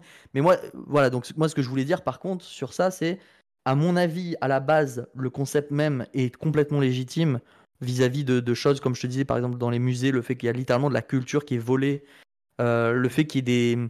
des ouais, si on parle de trucs qui sont clairement des pratiques coloniales, des types de musique, des types de musique et de importés sans jamais reverser quoi que tu vois que par exemple une, une, personne qui va avoir plein de succès dans un autre pays sans jamais expliquer d'où ça vient et du coup le, pays n'a, n'a, reçu, a reçu zéro centime de, d'exposure pour, euh, pour avoir créé ce type de culture et tout. Euh, tout ça c'est des choses légitimes et j'ai peur que toutes ces choses légitimes là, y ait le terme appropriation culturelle et que certaines personnes aient, aient voulu par du signalement de vertu désigner des choses appropriation culturelle dès qu'il les voyait pour dire euh, regardez moi j'ai vu que c'était de l'appropriation culturelle regardez c'est pas bien et tout. Je, pense qu'il y a eu un petit déraillement du concept qui fait que là actuellement on parle de d'appropriation culturelle pour des gens qui sont à manger chez eux des gens qui lisent des livres des gens qui font des musiques enfin des choses qui semblent pas être de l'appropriation culturelle parce que peut-être ça n'en est pas en fait. Peut-être c'est juste une déformation du, du propos qui est légitime à la base et je pense qu'il faut peut-être juste se calmer. D'ailleurs, souvent, les plus gros. oui, c'est vrai, c'est souvent aux États-Unis, mais les plus gros cas où la personne se prend un backlash, comme quoi il y a de l'appropriation culturelle, ça va être une personne qui n'est même pas membre de cette culture, enfin, de, du peuple de, qui est censé représenter la culture, qui va dire quoi Ça va être genre. Quoi? Ça va être des blancs sur Twitter. ton enfant en indien C'est genre pour Halloween, ton enfant est déguisé en indien, mais tu te rends pas compte, c'est votre peuple, c'est nous, les blancs qui avons tué tous les indiens, et, tu oses faire ça, tu vois. Alors que et tu là, es là en mode, mais quel native américain est allé harceler un enfant qui, qui adore mettre des, coiffes à plumes, tu vois Genre, ça s'est passé quand ça? Après, il y a eu le débat, euh, et j'ai vu récemment même euh, des gros euh, créateurs de contenu américains plutôt à gauche parler de ça, le, débat des, des, racisés blancs dans le hip-hop aux US, genre Eminem, etc., etc. Et puis il y avait plein de gens qui regardaient ça un peu d'un mauvais oeil en disant, bah, euh, en fait, il y a, un, ressenti que je peux comprendre sur le truc de euh, parfois des rappeurs blancs avec euh, techniquement beaucoup moins de talent ou d'habilité technique et tout ont eu un succès c'est l'appropriation culturelle ou c'est juste le, le racisme Ah, c'est ça. C'est ça, tu vois. C'est que euh, quand tu as des cas comme ça où tu as des, des, euh, des, rappeurs blancs, par exemple, qui, sont, qui ont un succès de fou, alors que euh, des gens qui ont beaucoup plus de talent, plus, plus créatifs, qui ont plus travaillé et tout, mais, mais qui sont non blancs, sont beaucoup moins reconnus et moins invités dans les médias et moins marketés, etc. etc. Est-ce que le problème, c'est le fait que cette personne qui fait cette culture-là euh, se sentait connecté à ça et voulait faire son propre, sa propre œuvre dans, dans ce type de culture-là Ou est-ce que le problème, c'est pas juste le racisme euh, systémique et la, la suprématie blanche? Et ouais, moi je suis d'accord que c'est l'option 2 qui devrait être euh, dénoncée et pas les individus qui font bah ce qu'ils veulent faire et qui. Souvent, ils, ils ont, ils ont baigné dans la même culture en fait. Hein. Bah exactement, enfin Eminem. C'est quoi ce truc de désigner des cultures et dire voilà, telle musique sera telle couleur de peau, c'est n'importe quoi enfin, tu baignes dans, cette culture-là, quelle que soit ta couleur de peau, quoi. Enfin, tu peux, tu peux naître dans, un milieu, prendre des codes culturels et on s'en, enfin, on s'en fout de ta couleur de peau à ce moment-là. Enfin, c'est pas ça qui. Après, oui, du coup, qui s'en fout pas de la couleur de peau? Les spectateurs. Et du coup, là, on parle plus de cette personne a décidé de voler cette culture. On parle de cette personne a eu plus de succès dans un système raciste. Et du coup, pour moi, là, ce qu'il faut pointer, c'est le racisme systémique. Parce que tu vas, tu vas pas juste en disant aux gens, en interdisant aux gens d'écouter et de faire de la musique faite par des gens de couleur. C'est quoi, c'est quoi, c'est quoi ce monde? Ouais, ouais, ouais. Genre, tu, vas dire quoi? T'écoutes telle musique, mais c'est pas ta culture, quoi. Qui veut, qui veut avoir ce rôle? Qui veut, qui veut devenir une personne qui gatekeep des cultures, genre de selon ta couleur, selon te. C'est fou. Ouais, c'est pas, moi, fou, je pas fou. Moi, je pense, je pense que ça, ça mène pas vers les meilleurs mondes, hein, toutes, ces, toutes ces strates.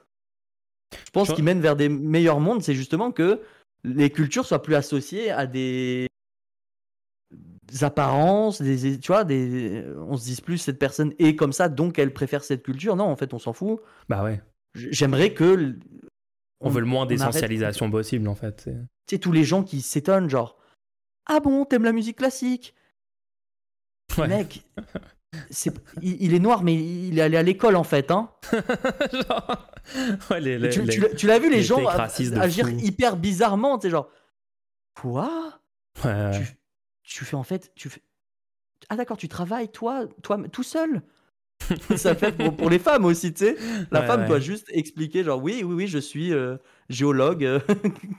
ah bon, ouah, c'est hyper marrant. Ah, ah, t'as que publié toi-même cette étude scientifique dans un journal euh Attends, c'est incroyable, mais. Et t'as fait ça avec qui euh, Ouais, T'as été aidé c'est- C'est ton mari qui t'a.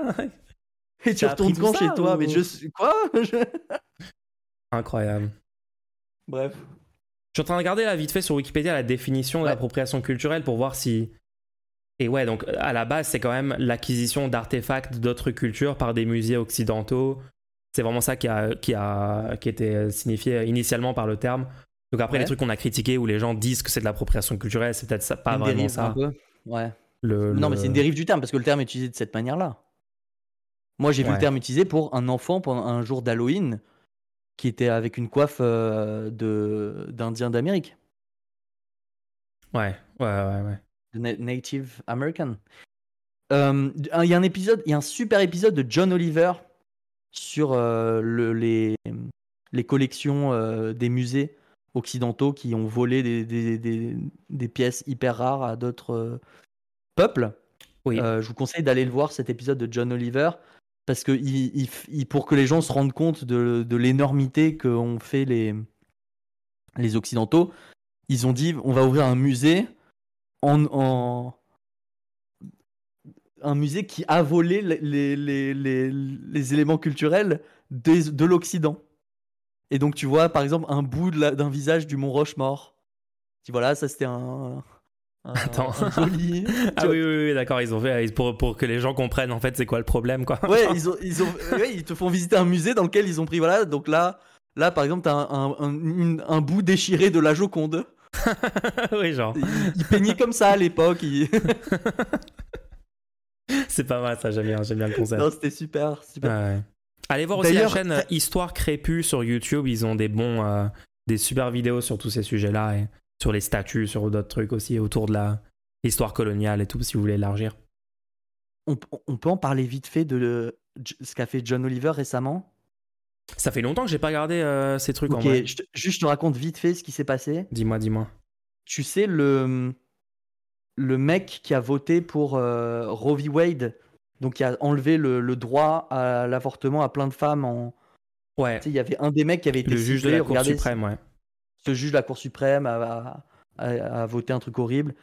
Euh, en fait, c'est un juge de la Cour suprême qui a plein de problèmes de corruption apparemment. Euh, et dans tout l'épisode, il montre, regardez tous les problèmes de corruption qu'il y a avec ce mec-là. Et au- à la fin de l'épisode, il dit mais en fait le problème c'est la loi américaine n'empêche pas de faire des cadeaux au, au juge de la Cour suprême. Oui, genre la corruption est littéralement euh, ok. Mais la loi Pas ne l'empêche pas. Ouais. Du coup, il a proposé un million de dollars Oh. par an jusqu'à la mort du juge pour qu'il Oh. démissionne. Oh Ça, c'est dit, vraiment le je- move que tu peux faire quand t'es John Oliver. Genre, ça me fait trop Il a dit je sais, il a dit je sais pas comment c'est possible que ce soit légal, mais je vous annonce, euh, je vous donne cette somme pour que vous démissionnez. C'est du génie. C'est du génie, c'est le génie. Ouais, c'est Clarence, euh, Clarence Thomas, le nom du. Donc, mais du ce qui est trop bien, c'est que ce qui est trop bien, c'est que il dénonce à la fois le mec et à la fois la loi. C'est-à-dire que à, à- à la télé américaine, il a officiellement dit qu'il voulait donner un million de dollars pour qu'un élu démissionne. Genre, c'est juste fou. Et genre, ah, en fait, c'est légal la corruption. Bon, bah, je montre euh, à tout Je le monde que c'est une possibilité, que c'est un problème. En- Et, En et il a faisant dit, mais là, c'est même pas la chaîne de télé, c'est moi personnellement. Le contrat est là, venez le signer. Vous avez un mois pour répondre. C'est tellement un move de, de, de fou. Big Brain. Voilà, je voulais en parler parce que c'est assez cool. Continuez à faire des petites questions, les gens. On passe à la question suivante. Question suivante, let's go. Alors. Euh, attends, bah, j'attends que tu la mettes pour être sûr que Ouais. c'est la bonne. Euh, Peut-on parfois utiliser des arguments de faible rigueur, mais très efficaces pour convaincre? Moi, je dis oui, Moi, je vais être plus subtil. dans certaines limites. En fait, il faut jamais qu'une conversation se termine avec un argument que vous avez utilisé qui était de faible rigueur qui n'a pas été résolu. Ce que j'entends par là, c'est vous pouvez utiliser des arguments qui ont pour but que la personne ouvre les yeux, mais il faut qu'une fois que la personne a ouvert les yeux, vous lui expliquez le mécanisme. Hmm. Donc, par exemple, nous, on aime bien citer le personnage de Bernard euh, J. Da Silva, un personnage complètement fictif. C'est quand quelqu'un nous demande de citer un auteur, genre, quelqu'un va nous dire, par exemple, mais c'est qui qui, a, parlé euh, sur ce sujet-là? Par exemple, là, on propose la gratuité, des transports en commun. Euh, exactement comme je vous en ai parlé au début de cet épisode. Et la personne va dire, oui, mais c'est qui qui propose ça? Vous voyez que cette phrase, elle est problématique, parce que c'est qui qui propose pas? Propose ça sous-entend que si personne propose ça, ce que tu es en train de dire n'a pas de validité. Donc à ce moment-là, vous pouvez essayer de répondre non, mais on s'en fiche, qui propose ça? Mais en fait, vous voyez bien que le, cerveau est tellement formaté de votre la personne en face, la personne en face va, va souvent juste entendre personne propose ça, cette information est inutile.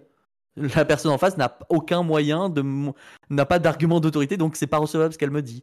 Souvent souvent c'est ça qui, qui arrive non mais c'est incroyable le nombre de fois dans ma vie où j'ai eu des gens qui m'ont dit mec mais c'est selon qui ce que tu dis c'est incroyable enfin, bah oui parce que ça moi je pense c'est à cause de l'école hein, qui nous demande de justifier avec des citations d'auteurs au lieu d'avoir des ah oui, non c'est le problème c'est l'école rationnel ah oui totalement euh, mais du coup, de, de, de, juste dire, bah, c'est Bernard da Silva qui dit ça dans son livre euh, Le Capital, et vous pouvez inventer en live un nom de livre. Vous pouvez dire bah, Bernard J. da Silva dans son, dans son ouvrage euh, La gratuité des transports en commun ou comment aller, comment aller d'un point A à un point B en, au 21e siècle. tu sors des trucs. Hein. Mais par contre, je pense qu'il est important, parce que c'est du coup, vous êtes littéralement en train de mentir à la personne.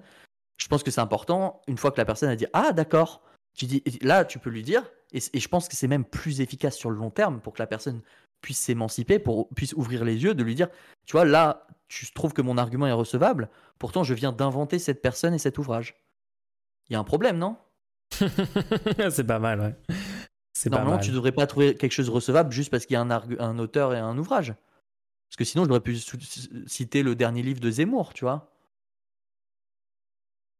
Ouais. Après, ça dépend à quel point vous êtes d'humeur euh, trollesque, hein, parce que moi, je suis prêt à juste dire Bernard da Silva et passer à autre chose, mais ça dépend. Bah, moi, je trouve que c'est plutôt problématique, ça. Oui, oui, non, mais moi, je. Parce que sur le long terme, tu n'aides pas du tout la personne. Et, et, moi, j'ai même du mal dans. Peut-on parfois utiliser des arguments de faible rigueur, mais très efficaces pour convaincre? Si c'est de faible rigueur, c'est pas efficace pour convaincre. C'est efficace pour persuader. C'est efficace pour manipuler. La question, c'est à quel moment je n'ai pas été problématique. Il faut vraiment, il faut vraiment pas amalgamer convaincre et manipuler. Si une personne fait ce que vous voulez qu'elle fasse, ça ne veut pas dire qu'elle est convaincue.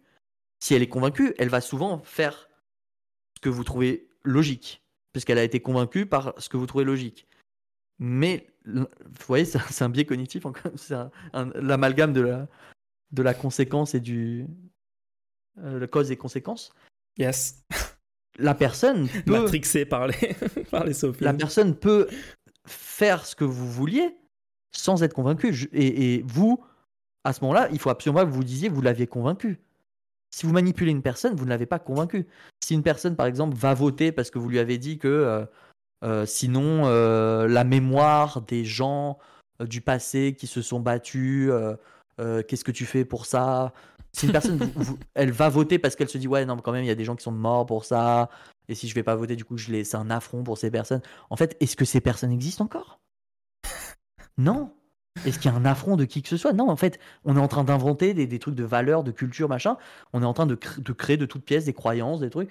Et cette personne-là, du coup, quand elle va voter pour cette raison-là, elle va pas voter parce qu'elle est convaincue que c'est important de voter pour elle améliorer sa vie et améliorer la vie de ses concitoyens et, du pays et du monde. Ou par exemple, si, si cette personne discute derrière avec si la personne est persuadée parce que vous avez dit mais c'est pas avec des bons arguments et derrière la personne discute avec des proches, avec des amis et tout pour essayer de lui réexpliquer ce que toi tu lui as dit et ce, le truc euh, duquel toi tu l'as convaincu et là les arguments euh, sont répétés et puis l'autre personne en face dit attends mais ça n'a pas de sens en fait c'est beaucoup moins solide du coup ça peut pas euh, Tu vois, tu peux pas juste créer quelqu'un qui ensuite va convaincre d'autres gens d'une façon basée.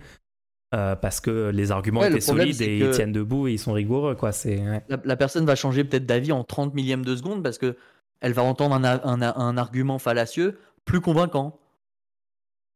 c'est ça c'est ça c'est ça et techniquement la personne qui dira c'est faux cet argument là aura raison Ouais, c'est ça. Et, donc- ouais. et c'est ce qu'on voit constamment avec la, des gens de gauche qui utilisent des très mauvais arguments Ouais, ouais. qui disent des trucs catastrophiques et ensuite la droite peut juste faire 400 vidéos derrière en disant regardez ce qu'il dit la gauche c'est faux ils vous mentent euh, et puis cette vidéo ils ont ils ont raison dedans tu vois c'est ça qui est qui est frustrant Donc oui, les arguments de faible rigueur peuvent être plus efficaces pour manipuler la personne, la persuader, l'amener à, avoir un comportement qui est adapté à ce que vous voulez. Mais jamais, ne, croyez jamais que ça la convainc. Au cours d'une même conversation, ça peut être utile, comme je vous ai dit, pour du coup l'amener dans un état d'esprit dans lequel vous pouvez lui donner les arguments et la convaincre. Ça, par contre, il n'y a pas de problème, tu vois. Je pense que tu es d'accord avec moi là-dessus. C'est-à-dire que dans le, dé- dans le début d'une conversation, tu vas faire des procédés rhétoriques un peu euh, chelous, mais du coup, elle va pouvoir, tu vas aller pouvoir aller dans, dans une conversation que tu aurais peut-être jamais pu tenir avec cette personne. Si une personne, par exemple, ne veut absolument pas parler du droit des personnes LGBT, par exemple, tu vois, Mhm. elle veut absolument pas en parler. Donc, si tu dis oui, mais ces personnes-là, elles méritent quand même, dis non, euh, Dieu a dit que machin et tout. Si tu commences la conversation avec des procédés qui ne sont pas pour la convaincre, mais là tu essayes de la mettre dans un état d'esprit où elle pourra entendre ce que tu as à lui dire, tu vois. Là, oui, tu peux des fois utiliser des, des procédés de faible rigueur, par exemple, euh, citer la Bible. ouais tu dis Dieu a dit aussi il faut aimer son prochain et il faut euh, une Mais tu t'arrêtes pas tolérance envers les gens différents ouais. C'est un marchepied. C'est un marchepied pour pouvoir accéder à un état d'esprit de la personne qui te permet de lui proposer, de te permet de faire ton, ton, ton, ta mission de Inception, tu vois. Une fois que tu es rentré dans le, dans le cerveau, hop, qu'est-ce que je fais maintenant, tu vois. c'est comme ça que tu te vois quand tu discutes avec des gens genre c'est un virus qui rentre dans ton cerveau Et la musique d'Inception. qui corrompt la, la jeunesse c'est parfait Bah Mais, ouais, euh, Et d'ailleurs, il y a l'inconscient de la personne qui m'attaque et tout, comme dans le film. hein. Après, il y a peut-être un contexte, genre par exemple, tu, tu vois, c'est ce qu'on disait juste avant les, les élections.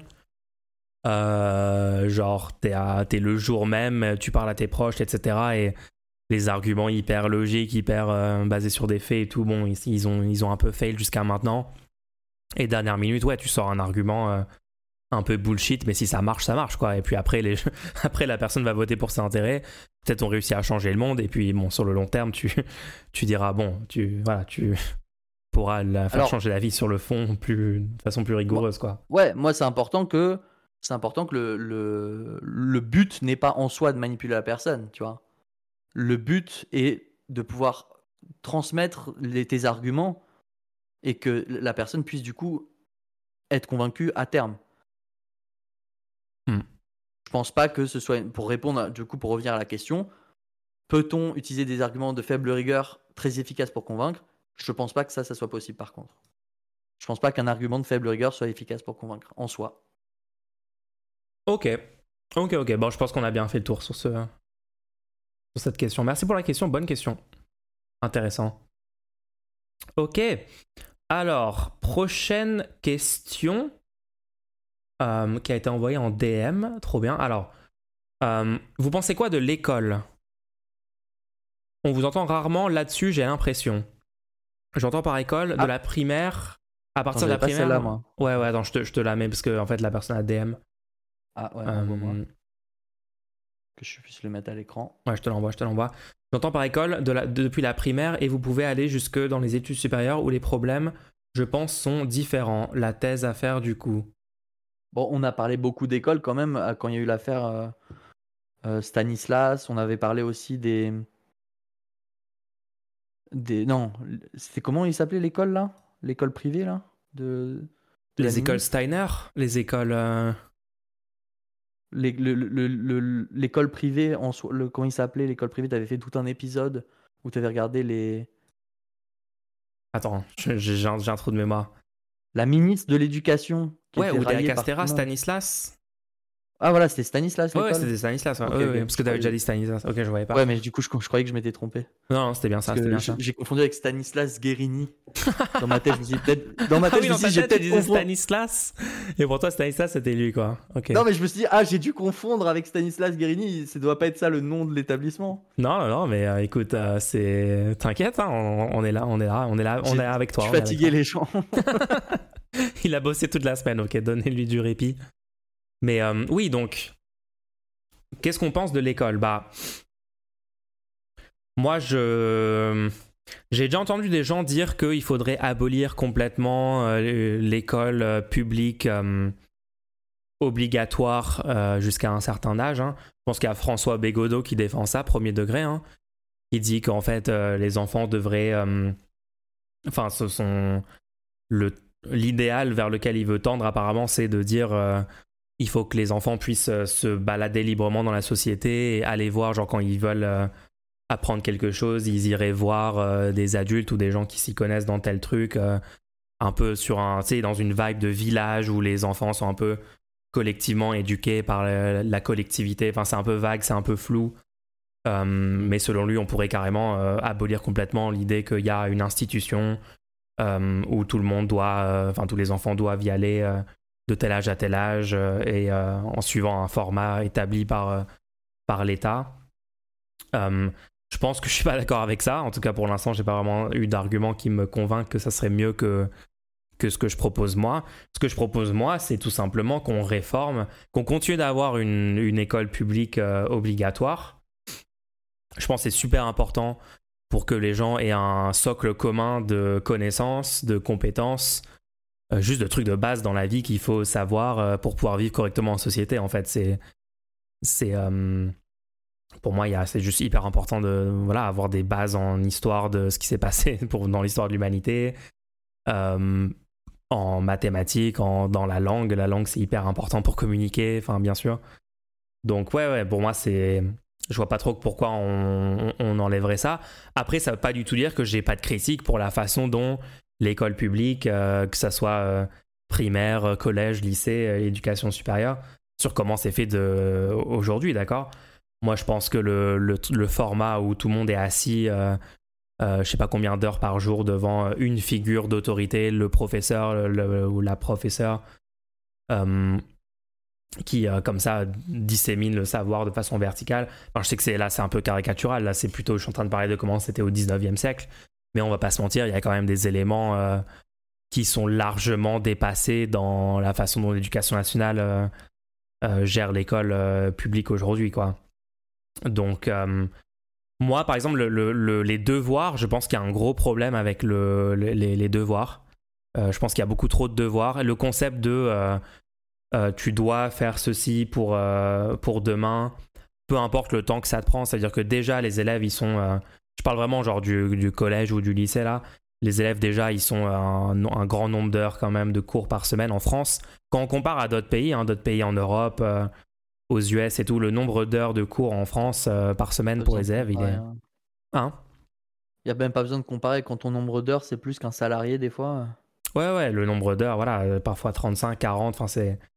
Et en plus de ça, euh, on attend des élèves que quand ils rentrent chez eux, ils doivent derrière refaire une heure, deux heures, ou on ne sait pas combien d'heures de travail en fait, parce que parfois, euh, ça dépend de à quel point les élèves sont en difficulté. Parfois, ils doivent faire un nombre d'heures de travail complètement délirant. Euh, et en plus, bah, ça crée, ça, ça reproduit des inégalités de fou, les devoirs, parce que si tu as les parents ou si tu as un environnement chez toi où tu as de l'aide pour tes devoirs, euh, c'est complètement différent de si tu dois te débrouiller tout seul. Euh, bon, donc les, les deux, je suis vraiment pas fan des devoirs et je sais même pas si je garderai euh, même 10% des devoirs actuels dans, dans un système idéal de, de scolarité. Euh, mais Ouais, vas-y, je te y a un laisse continuer. problème. Il y a un énorme problème sur les devoirs. Moi, je me rappelle quand même que c'est ma plus grande hantise. Il y a, il y a un mal-être. Tu ressens un mal-être fou à te dire qu'à l'avance, tu sais que tu dois faire tout un tas de trucs Ouais, pour et, et c'est à toi de, de quand tu es dans des heures formatrices tu sais pas comment organiser ton temps et tout et là on te dit tu vas devoir toi-même choisir quand est-ce que tu vas faire ta tâche Elle est à rendre pour tel jour. Ils avaient fait des études là-dessus. Ils avaient, ils avaient étudié est-ce que une personne euh, fait un meilleur travail quand on lui donne la possibilité de choisir la date de, de ce qu'elle doit faire? Ouais. Ou est-ce qu'elle a plus de facilité quand on lui dit euh, tu dois le faire là, maintenant, là? Donc ils ont pris plusieurs groupes d'études. Un, un groupe, ils l'ont dit la- une date fixe. Un groupe, ils ont dit vous pouvez repousser la date, la, non, la, ra- la rapprocher, la date butoir. C'est-à-dire que maintenant, vous, au lieu de le soit dans deux semaines, vous êtes obligé de le faire dans une semaine, vous pouvez choisir ça. Et un dernier groupe où ils ont dit vous pouvez, vous pouvez le faire quand vous voulez pendant tout le semestre. Le groupe qui a le moins bien performé, c'est le groupe qui le mettre dans tout le semestre. Parce qu'ils ont hyper mal géré leur temps. Ah. Parce qu'ils ont décidé de le faire au dernier moment. Et du coup, ils ont eu plein de trucs à faire au dernier moment. Et, et- et ils se sont retrouvés. Voilà. Le problème là-dedans, c'est c'est pas, des- c'est pas vraiment les gens qui décident de faire ça, c'est un biais cognitif. Oui, bien sûr, tu vas laisser à ton futur toi faire le taf. Donc, quand tu as des structures autour de toi, comme tu as dit, euh, euh, c'est de la reproduction euh, sociale, c'est-à-dire tu as une structure autour de toi, il y a quelqu'un qui va venir voir, bon, t'as quel devoir à faire, tu vois Si t'as un parent qui peut venir à côté de toi te dire, ah, t'as ça à faire pour mardi? Bah écoute, fais-le ce- là, ce soir, tu fais ça, et comme ça, demain, on ira faire le, un tour ensemble dans un parc et tout. Et, et tu vois, là, tu as, une structure Ouais. qui te permet d'avoir des cadres et tout. Si t'as pas de cadre, je suis désolé, un enfant, un enfant, c'est pas un manager, c'est pas un, c'est un enfant. Un enfant va regarder les dates et va dire bon, là, je vais jouer parce que c'est ça que je veux faire.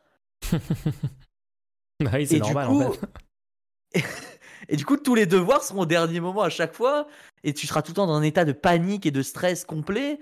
Et plus plus il y a un état de panique et de stress, plus tu, tu, tu détestes le concept même de d'école, de travail, de trucs, alors que c'est censé être des trucs cool. Je suis désolé, en fait, à la base, tout ce qu'on déteste étant enfant, parce que c'est de l'éducation, on le déteste parce que c'est mal fait. Parce qu'à la base, c'est cool. Parce que toutes ces choses-là, ça nous apporte du fun à- au- sur le long terme. Parce Exactement. que quand, quand on l'explique bien, les enfants sont émerveillés. Tu prends n'importe quel sujet qu'un enfant peut détester dans des cours faits dans un- un- un- une structure euh, hyper euh, scolaire. N'importe quel enfant, tu peux le- lui apprendre de la bonne manière et, et la personne, l'enfant va être émerveillé. Bon, je veux pas généraliser parce qu'il y a des cas particuliers, mais dans, dans- en moyenne, tu vois. Je suis désolé, mais moi, je restais scotché devant euh, C'est pas sorcier. Carrément, c'est trop bien, c'est pas sorcier. Je restais scotché devant toutes ces émissions. euh, voilà. Alors que maintenant, tu vas me demander de faire un exposé pour mardi 12 sur le, le- l'industrialisation de la France en- entre 1832 et 1904 Oh. en trois parties. Il faudra bien sûr. euh, euh, Je suis que- déjà en train de procrastiner dans ma tête, genre je suis déjà Non, en vois, train de jouer aux jeux vidéo en rentrant il faut chez que ça moi. fasse trois paragraphes. Il va falloir que ce soit rendu sur un document. Tu vois, genre tous ces trucs-là, Ah. t'es là en mode oh non, qu'est-ce que c'est que ça? Après, tu vas faire des copier-coller. Et surtout, surtout les oui, trucs, mais- en fait, l'école, il y avait tellement d'arbitraire dans tout ce qui était dit, tu vois. Parfois, tu avais compris un truc, mais on te faisait faire des exos pendant je sais pas combien de semaines sur des trucs que tu as déjà intégrés, et du coup, ça te sert absolument à rien. Euh, et c'est genre, qu'est-ce que, pourquoi t'es en train de faire ça? Mais t'es obligé parce que sinon t'as une mauvaise note, t'es viré, t'es puni, euh, t'es au coin, je sais- pas quoi. Euh, Donc non, faut juste, faut- en fait, faut juste plus de tellement profs. d'arbitraire en fait. Faut juste plus de profs. Plus de profs, euh, bien plus de profs, et tout se fait dans, directement à l'école. Tout ton, tout ton travail scolaire se fait à l'école. Si tu veux, si, tu- si tu veux t'intéresser toi sur ton temps libre, c'est pas un devoir, c'est une possibilité. C'est pas mal déjà. hein. Tout simplement. Alors, moi, pour l'école, du coup, si je réponds à la question, sur euh, primaire jusqu'à études supérieures, bah, déjà, moi, je pense que tout ce qui est primaire, euh, voire collège aussi, euh, il faudrait qu'il y ait un temps obligatoire beaucoup plus court. Vraiment plus court. C'est-à-dire peut-être que la moitié de ce qu'on fait actuellement doit être obligatoire. Attention, obligatoire ne veut pas dire c'est l'école publique, c'est que 3 heures par jour. Moi, je suis en train de dire que le temps obligatoire doit être moins élevé. Par contre, la possibilité de laisser ton enfant dans une structure qui va l'encadrer, ça, il faut que ça change pas par rapport à maintenant. Il faut que les gens puissent laisser leur enfant et l'enfant, l'enfant va rester dans une structure qui va l'encadrer. Par contre, les heures obligatoires, non. Il, faut que l'élève, s'il a un, parce que c'est déjà ce qu'on fait actuellement pour certains élèves qui ont des des, vocations. Donc vous, avez sans doute eu une fois dans une de vos classes un élève qui aimait euh, le piano. Et donc les parents ont mis en place, ils sont allés voir l'école, ils sont allés voir des, des, gens spécialisés et tout, et ils ont mis en place pour que cet élève, elle fasse un jour sur deux à l'école, il y a des, des, enfants qui font acteurs, et du coup les choses sont mises en place. Oh, d'un seul coup on se rend compte qu'en fait l'élève peut très bien faire la moitié des heures, ne pas baisser de niveau et pouvoir faire ce qu'il aime faire dans la vie en même temps. Et en fait on se rend compte que la plupart des heures passées à l'école, c'est de la garderie et, l'attention, le, temps, le temps où l'élève est disponible au niveau de l'attention, chaque jour, il est très faible. Et ce temps-là, c'est là, c'est là que l'enfant il progresse, et tout le reste du temps, il, s'emmerde, quoi. Il fait des trous dans sa gomme, il, il fait des sarbacanes avec ses, ses, critériums, et il envoie des petits messages à ses potes, quoi. Et encore, moi je dis ça parce que j'avais pas de smartphone. Après, est-ce que le truc un, avoir un nombre restreint d'heures euh, et, le, tu peux en avoir plus et tout, mais c'est optionnel. Dans le système actuel, avec les inégalités actuelles, est-ce que les parents des gens beaucoup plus euh, aisés, privilégiés, vont pas euh, faire en sorte que leurs enfants fassent beaucoup plus d'heures? Et c'est plutôt les parents qui s'en foutent un peu, qui n'ont pas le temps de s'intéresser, qui n'ont pas le temps, qui vont dire bon. pas entendu ce que je viens de te dire. J'ai dit les heures obligatoires il doit y en avoir moins, mais la structure qui encadre les élèves doit rester là. Donc si tu veux laisser ton enfant toute la journée, ce sera encore possible, et l'enfant toute la journée sera devant un adulte qui est là pour lui apporter des choses. C'est juste qu'il est plus obligé de le faire autant qu'avant. Parce que là, actuellement, les, temps pendant lesquels c'est obligatoire, et tu vas avoir un enfant, par exemple, il aime... Je sais pas, moi je me rappelle, euh, dans ma classe, il y avait chaque personne aimait faire un truc différent, et on était tous obligés de faire un truc qu'on n'aimait pas, quoi. Parce que c'était, on avait bien compris que c'était de la garderie. Genre, on était tous en train de colorier une carte en géographie. Rappelle-toi quand même, on avait tous des crayons verts. On devait, toute l'Asie devait être verte. Et le prof passait dans les rangs, il y avait un silence. C'est quoi, c'est quoi ça? C'est quoi? Qu'est-ce qu'on est en train de faire? Est-ce que je suis en train d'apprendre ce que c'est la Russie parce que je l'ai colorié en vert? Arrête de remettre en question l'autorité du prof. Puni, une heure de colle, L'élève team. quand, tu, passes devant le prof pour une récitation et que chaque élève passe pour la récitation, c'est les. Rappelle-toi, c'est les 4 heures. Il y a 2 heures de français où tout le monde récite. Bon, je te mets un mot dans le carnet. Je te mets un mot dans le carnet. Un mot dans le carnet. Donne-moi ton carnet. Donne-moi ton carnet. Tous les autres élèves font rien. À ce moment-là, ils font rien. Les autres élèves, ils sont là, à attendre que tout le monde récite. Rappelle-toi quand même. Il faut pas non plus oublier. Il faut faire. Moi, on a un devoir. Je trouve qu'on a un devoir. Rappelez-vous quand vous étiez petit et que vous disiez, mais les adultes, ils ont l'air de s'en foutre de nous. Vous avez un devoir de pas oublier. Parce qu'à l'époque, on a on, a chié et on se disait, mais tous les adultes sont fous, qu'est-ce qui se passe? Oui, on devient fou avec le temps, on oublie tout ça. Et après, on dit, oh, les enfants, ils ont aucune. Oh, c'est bon, ça fait pas si mal que ça. Quoi? La première fois, vous êtes tombé dans votre vie, vous avez eu hyper mal parce que vous savez même pas ce que c'est la douleur. Donc, une fois que vous êtes adulte, dites pas un enfant, bon, c'est bon, c'est qu'une gratinure. Non Le mec, c'est la première fois qu'il ressent ça dans sa vie. J'ai l'impression les adultes sont fous parce qu'ils oublient toute leur jeunesse, toute... Vous étiez gosse vous aussi, rappelez-vous deux secondes ce que vous viviez. C'est une souffrance d'être enfant. Vous avez l'impression que tous les adultes s'en foutent de vous tout le temps. Et on a un devoir de se rappeler. Et on a un devoir pour l'école. On peut faire genre, oui, l'école en permanence, on apprend des trucs. Non. L'école, la plupart du temps à l'école, on se on s'ennuie. Et c'est pas la même chose. C'est pas la même chose pour tout le monde, bien sûr. Il y a des gens pour qui chaque seconde de l'école c'est important et grâce à ça ils, ils vont euh, thrive et tout. Et c'est pour ça que dans ma proposition c'est encore possible ça. C'est encore possible de faire exactement le même nombre d'heures avec les mêmes nombres d'enseignements. Je dis juste qu'il y a des élèves où ça ne sert à rien pour eux d'avoir ça. Et aujourd'hui on essaie de le justifier en disant non c'est important c'est tout machin. Non, au final, c'est pas c'est pas important parce que ce qui est important c'est l'enseignement, c'est pas le fait que tu sois un certain temps dans un certain endroit. Moi, je, moi franchement, j'ai une take. Je pense en, en, général, en moyenne, les enfants sont plus basés que les adultes. Oh, sur pas mal de choses quand même, hein, parce qu'ils n'ont pas été formatés. Mais c'est ça le problème, c'est tu vas voir des gens, tu vois par exemple le, moi, le je fameux truc enfant, de, désolé. Hein. Le fameux truc de dire euh, quand tu seras plus grand, tu verras. Bah oui, il y a, la ah. plupart des enfants à un moment ils se laissent avoir. Alors, tout le monde leur dit ça tout le temps, dans toute leur vie. Donc à un moment, ils se disent bon, bah j'abandonne. Ils vivent 5 ans en ayant abandonné. Qu'est-ce qui se passe? Ils voient un enfant qui arrive vers eux, qui dit ah moi je pense qu'on peut changer les choses, je pense que je peux devenir ci, je peux devenir ça. Eux ils se disent merde, moi ça fait 5 ans que j'essaye plus et que je suis une grosse merde. ils ont deux possibilités. Ils ont deux possibilités. Soit ils se disent bah moi j'ai arrêté et je suis content que toi t'essayes encore et vas-y tu vas peut-être y arriver parce que moi je suis une grosse merde. Et là oh mince l'ego est blessé. Et comme par hasard du coup il y a un deuxième choix qui est non, toi non plus, tu ne vas pas y arriver parce, qu'on est, parce que moi, j'y suis pas arrivé. Comme ça, j'ai pas à me remettre en question. J'ai pas à me dire, ah, peut-être faut que je bouge mon cul au bout de 5 ans ou j'essaye plus. Tellement réel, c'est tellement réel, j'en peux plus. T'as dit les termes. Aïe, aïe, aïe, aïe, aïe. Les enfants regardent ni BFM ni Bégodo, du coup, ils sont, ils sont passés. oui, beaucoup d'enfants ont du mal à lire aussi. Ça, ça peut aider pour. Euh, pour... Ah oui, c'est pour ça en fait, c'est pour ça qu'ils sont basés. Ok, première réforme de l'éducation, on supprime tout enseignement. on vise de la lecture, plus de lecture. 100%.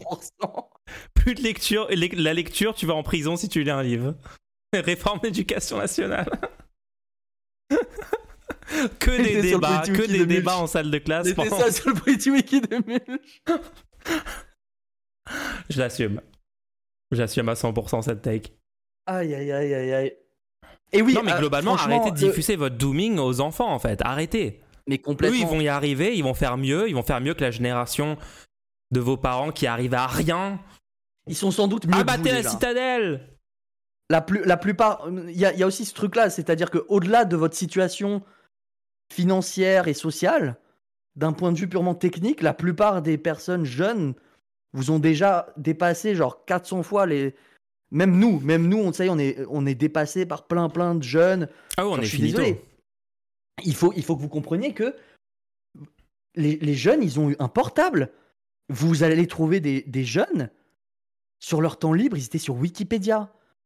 Je sais pas si vous comprenez ce que ça veut dire. Vous avez des gens qui aujourd'hui ont 15 ans, ils sont sur Wikipédia depuis qu'ils ont 8 ans. Et ils lisent des articles. Les zoomers vont tous nous remplacer, on n'est pas, on pas prêt pour ça. Il y, a, y, a des y a des enfants qui ont cliqué de lien en lien sur Wikipédia toute une nuit et qui connaissent 100 fois plus que vous. Parce que tu vois ce que je veux dire, c'est ça le truc qu'il faut comprendre. C'est... Enfin bref. Alors que moi j'étais sur Minish Cap toute une nuit. à essayer de. Ouais, on n'avait pas le réseau, genre si tu voulais. Final de ah, collecter assez de faits pour pouvoir tuer le boss final. Nous, nous quand on était petits, on avait, il y avait Internet était, fallait vraiment allumer l'ordinateur pour aller sur Internet.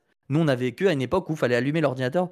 Euh, on a eu de la chance. Hein. Nous, je crois qu'on a eu la meilleure, le meilleur moment au niveau de la technologie parce que on est arrivé à un moment où la ouais, on arrivé à un moment où la technologie était en train d'arriver et on a vu les trucs arriver hyper utiles au fur et à mesure, tu vois. Et du coup, on peut s'émerveiller facilement des choses parce qu'on se dit waouh ça fait ça et tout. Les gens qui vont naître aujourd'hui, qui naissent aujourd'hui d'ailleurs, les gens qui sont nés et qui ont maintenant 15 ans, ils ont eu un iPad euh, quand ils étaient tout petits. Et maintenant, le fait que ce soit en, 60, en 120 FPS au lieu d'en 60 FPS, il y a quel, quel émerveillement tu vas donner à ces gens-là J'avoue.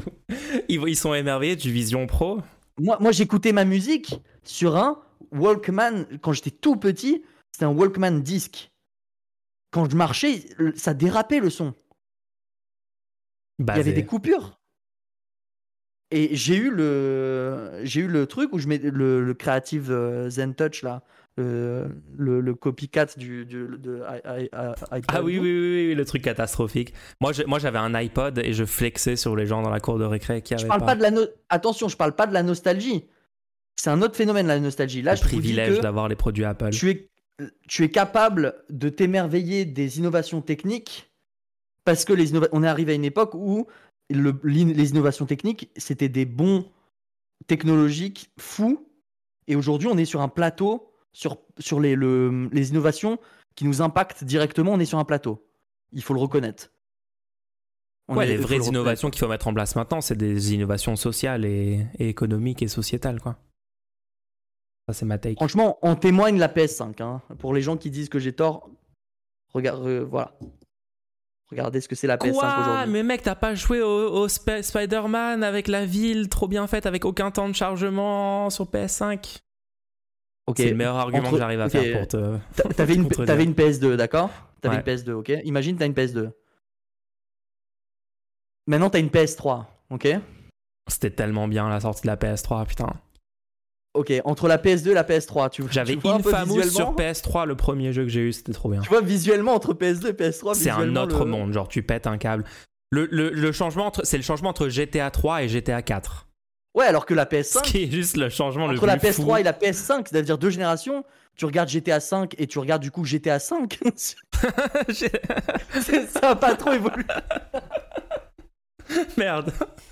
Tu vois, la, Oh, la différence triste. entre GTA 3 et GTA 5 était grande, alors que la différence entre GTA 5 et GTA Et 5, le jeu qui est Bon, sorti c'est- 10 ans après, c'est-à-dire GTA 5 sur PS5 en fait. c'est assez le limité, même jeu finalement. 10 ans après.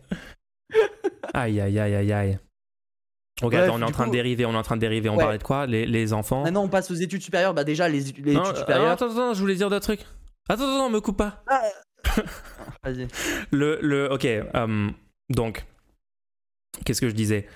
Euh, Oui, donc, ouais, moi, ah oui, non, j'ai un truc à dire sur le, le, le, le fait qu'il y a des smartphones. Euh, j'ai des conversations, moi, ça fait longtemps, j'ai des conversations avec euh, mes grands-parents, notamment mon grand-père, qui est friand d'une technique de conversation qui consiste à juste inventer des trucs complètement, mais qui ont l'air savants. Mais genre, tu bullshit entièrement ce que tu es en train de dire, tu vois, tu mets des mots à plein de syllabes et tout. Et j'avais pris tu- l'habitude. Faut que, tu, faut que tu le contactes pour. euh, J'ai besoin de plus de phrases dans mon jeu sur les rhétoriques fallacieuses. Faut que tu me. Vas-y, vas-y, je te me mettrai en contact. Il peut te fournir, euh, il, peut te, il peut te fournir du matériel. Euh, non, mais SO à lui. hein, il- en ce moment, il souffre, il a un problème à la cheville. J'espère qu'il se remet et tout. Bon, bref. Mais je parle juste de l'aspect des conversations qu'on qu'on a eues à une époque avec lui. Et Ouais, juste, j'ai pris l'habitude de juste sortir mon. C'était mon iPod Touch d'abord, mais après, j'ai eu un, un iPhone. Et je faisais des, re- des recherches sur Wikipédia et je vérifiais les faits qu'il me disait. Et c'était, dans la plupart des cas, c'était faux. Et je voyais à quel point c'était. Enfin, lui, son, son. Il a été formaté sur le truc de non, je peux juste bullshiter socialement. les gens n'ont pas accès à l'information dans leur poche. Et c'est c'est vraiment un changement social où voilà, il faut.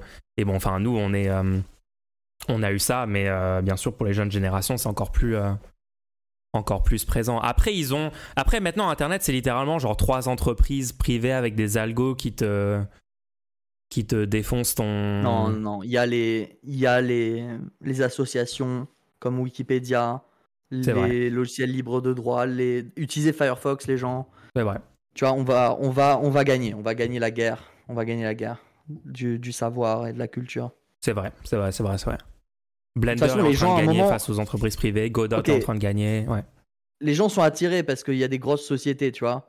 Mais vu que les sociétés, elles doivent faire des profits, elles, elles s'enchitifient, là, comme on avait parlé. ouais. Mm. Et ça va le faire. On va, on va récupérer. On est en train de le faire, on est en train de le faire.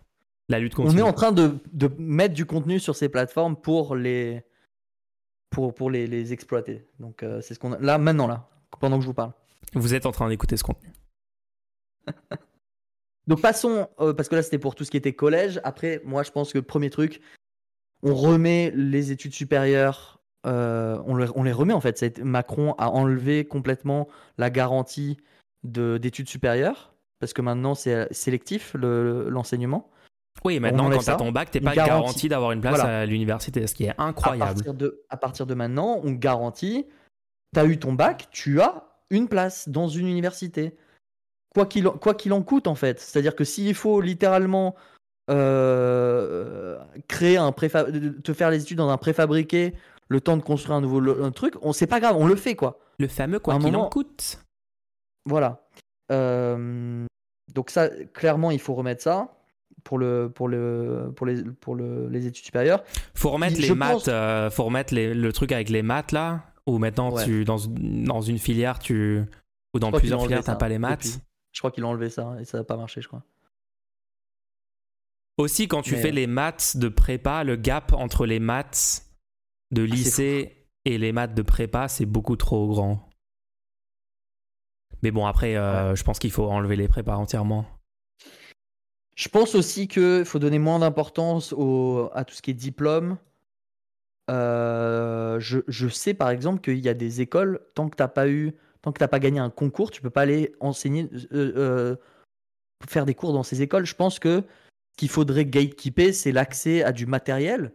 je comprenne par exemple, je comprends par exemple que tu décides du, matériel d'une paillasse, par exemple, euh, sur lequel tu vas avoir des microscopes, des choses comme ça, si la personne n'a pas un certain niveau, elle risque de détériorer le matériel ou elle risque de pas en avoir l'utilité, alors que d'autres personnes on pourrait en avoir l'utilité. Mais pour tout ce qui est cours magistral, pour tout ce qui est accès à, à des bibliothèques, des, à des, des cours avec des, des professeurs, je pense qu'il faut un peu relaxer ça.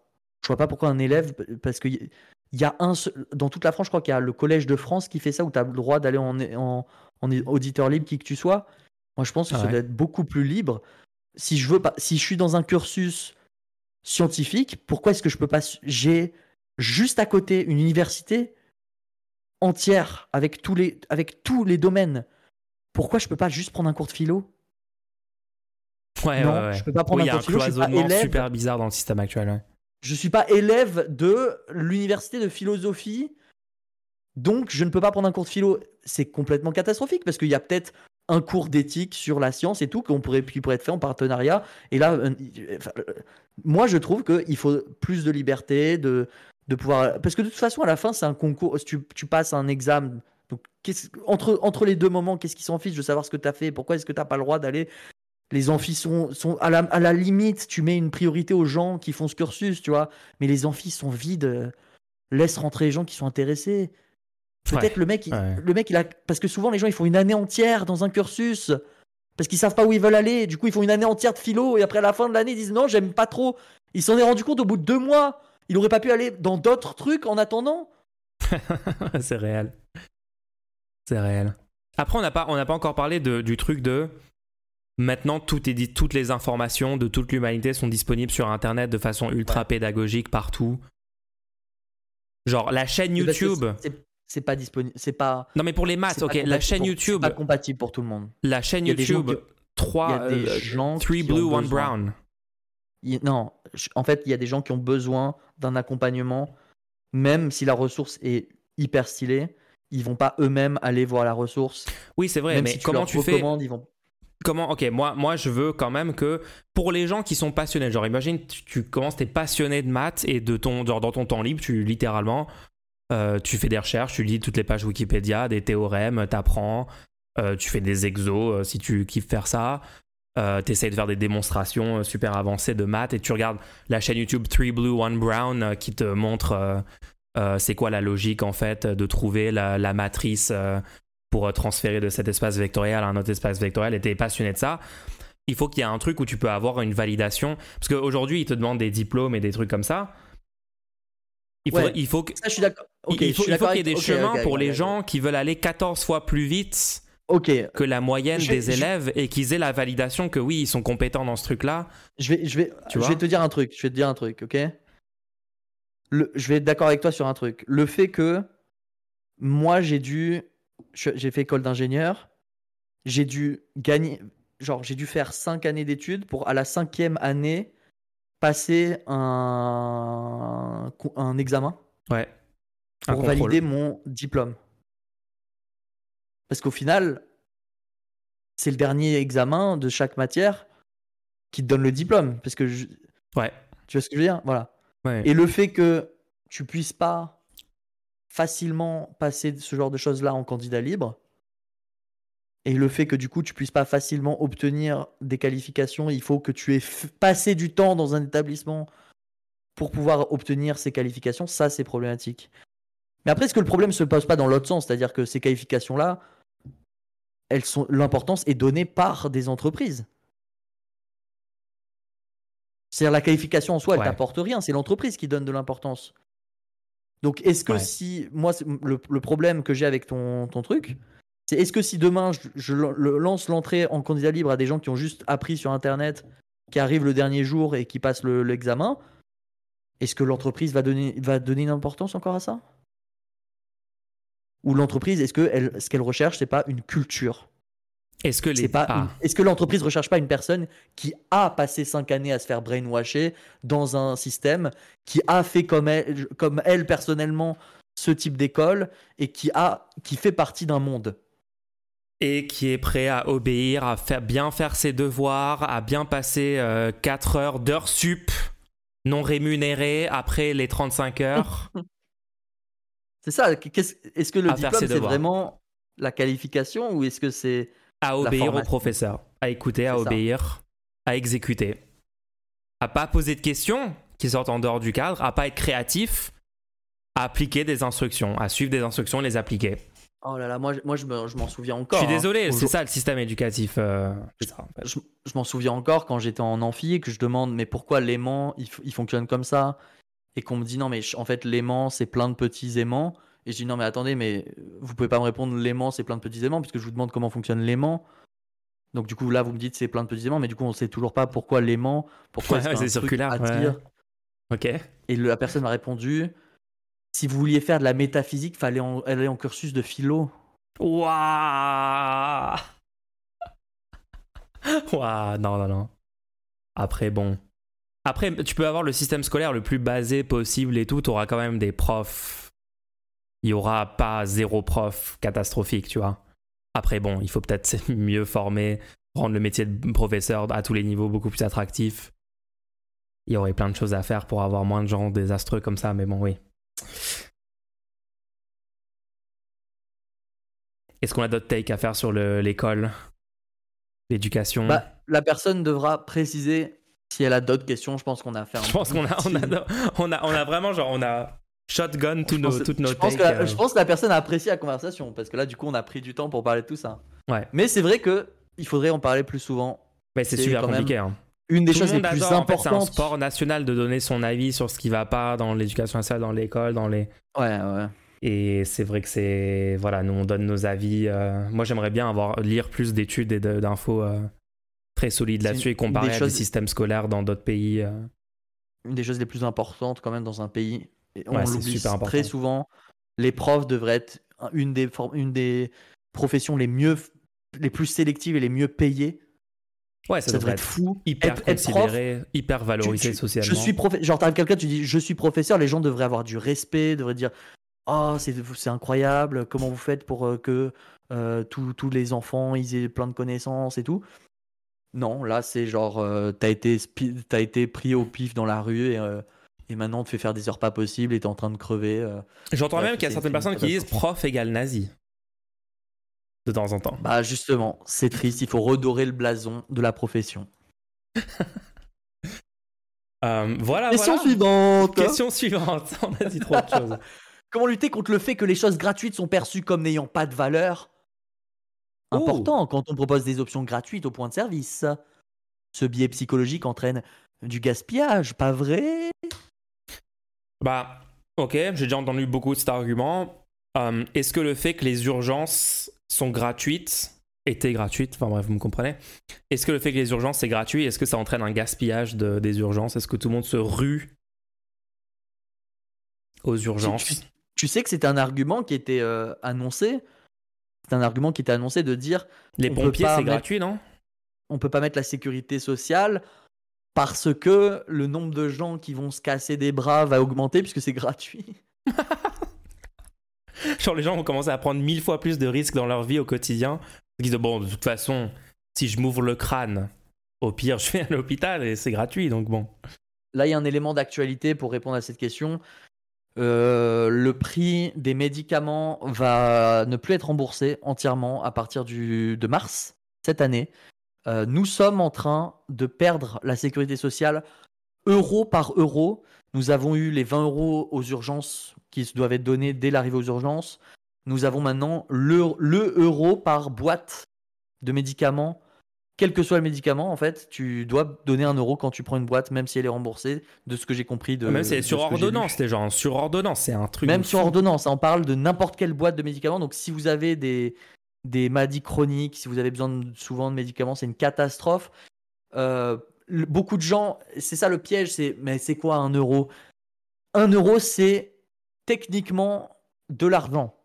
Et du coup, qu'est-ce que ça veut dire C'est techniquement de l'argent? C'est-à-dire que dans la tête d'une personne, ne, peut pas, ne pas prendre un médicament que tu dois aller chercher deux boîtes par. Imaginons que tu as un traitement, il y a des traitements où il y a trois médicaments différents. Vous avez vu un pilolier d'une personne en général?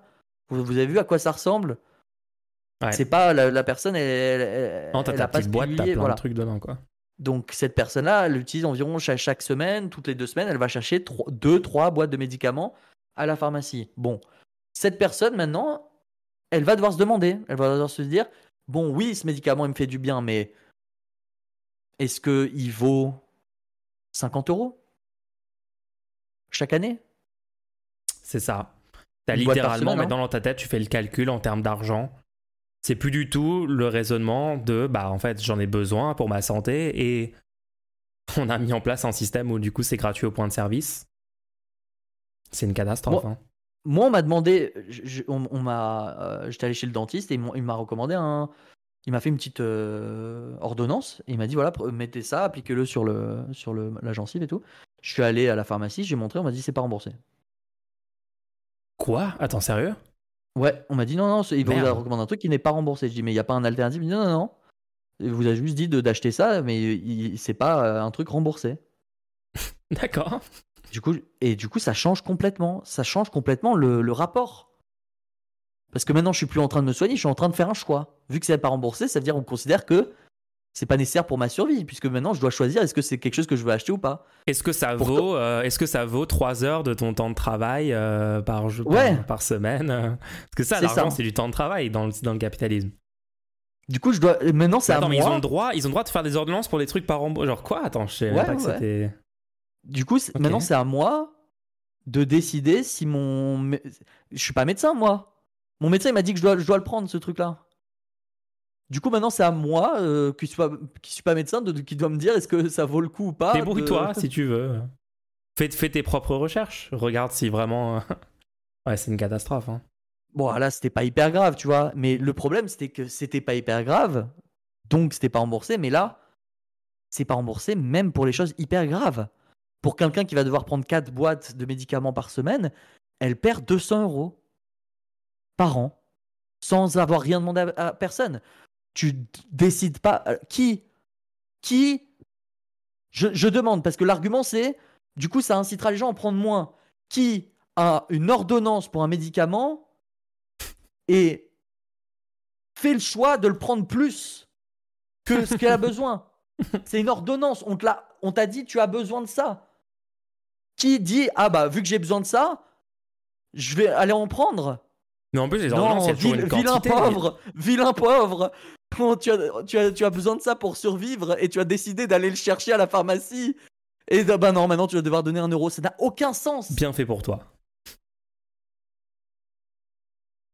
Ouais, c'est une catastrophe. Ouais.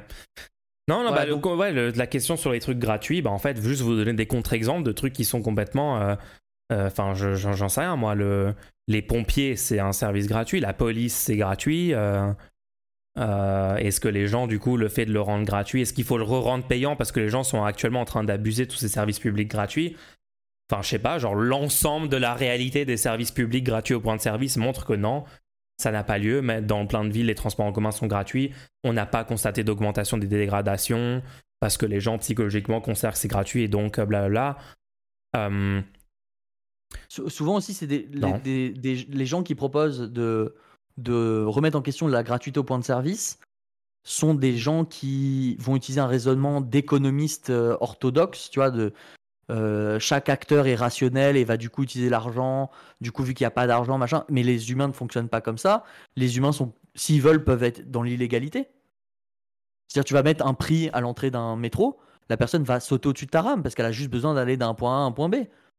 Tu vas mettre, et un argument qui est pas mal, c'est ils vont commencer, ils se sont demandé ah tiens peut-être peut-être on pourrait faire payer les déchets parce que parce que les gens jettent trop de choses donc on pourrait faire payer au kilo euh, si jamais tu donnes tu mets trop de déchets ça va être payant.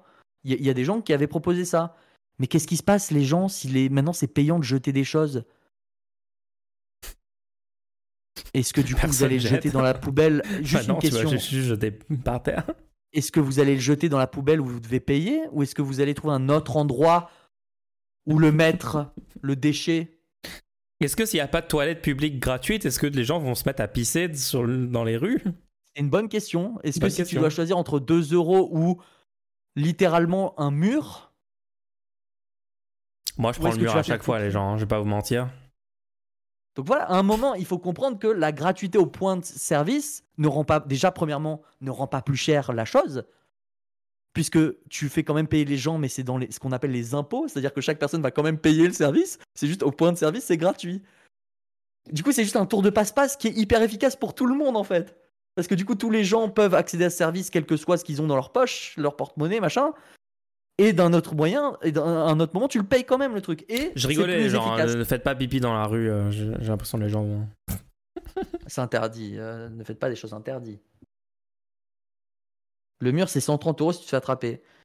Ouais, du coup, tu vas et c'est ça, et c'est la même chose à chaque fois. Maintenant que tu es censé avoir mis en place un service payant pour faire gagner de l'argent, tu vas maintenant payer des gens pour vérifier que ton service payant n'est pas fraudé. Oui, et du coup, que maintenant, tu as tout un système. Maintenant, tu doubles le nombre de flics. Tu aurais pu construire une toilette publique gratuite. Maintenant, tu as doublé le nombre de flics pour aller voir qui pisse dans la rue. Tout le monde a envie de pisser partout, tout le temps. Mais il y a des flics qui disent T'as pas le droit de le faire, t'as pas le droit de le faire, t'as pas le droit. L'inspecteur du super monde. Vous avez créé une dystopie. Les inspecteurs du pipi partout. C'est la, dystopie. C'est ça qu'ils veulent, les gens, ça qu'ils veulent vous, vous faire comme monde en fait. Moi je dis retour à la tradition. Et juste on fait pipi partout sans, sans gens qui nous, qui nous fliquent là-dessus quoi. C'est fou. Ça crée des emplois, c'est ça le principal. Mais on pourrait faire des emplois de trucs utiles pour les gens en fait. On a l'argent, on a l'argent public. Après, comment lutter contre le fait que les choses gratuites sont perçues comme n'ayant pas de valeur? Là, il y a un travail de, de, de propagande. Est-ce que tu as un exemple concret de, ça? Attends, je, répondais. Oui, bah oui, j'ai un exemple concret. Mais je vois même pas de quoi on est en train de parler quand tu dis un truc gratuit qui est perçu comme n'ayant pas de valeur parce que c'est gratuit. Bah, si personne n'est au courant que ça coûte cher à la communauté, des fois les gens ils se rendent pas compte. Alors que quand Genre, aux euh, gens. les gens ils pètent des abribus euh, en se disant bon, euh, j'aime pas ce truc, enfin, ou je suis en colère, machin, ils se rendent pas compte que ça coûte aux impôts. Ouais.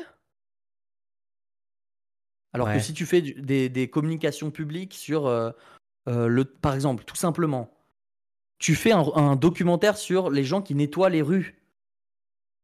Oui. Franchement, est-ce avant d'avoir vu ce documentaire sur le fait que les, les rues soient sont nettoyées par des gens qui se lavent à 4 heures du mat, qui vont avec le, petit, la petite pince ramasser un par un les sachets de Mars. Oui, ça c'est un bon exemple. Est-ce que, après avoir vu ça, t'as pas moins de chances de jeter un truc dans la rue? T'as beaucoup moins de chances de le jeter. Ouais, t'es en train de te dire, je vais pas faire le connard de.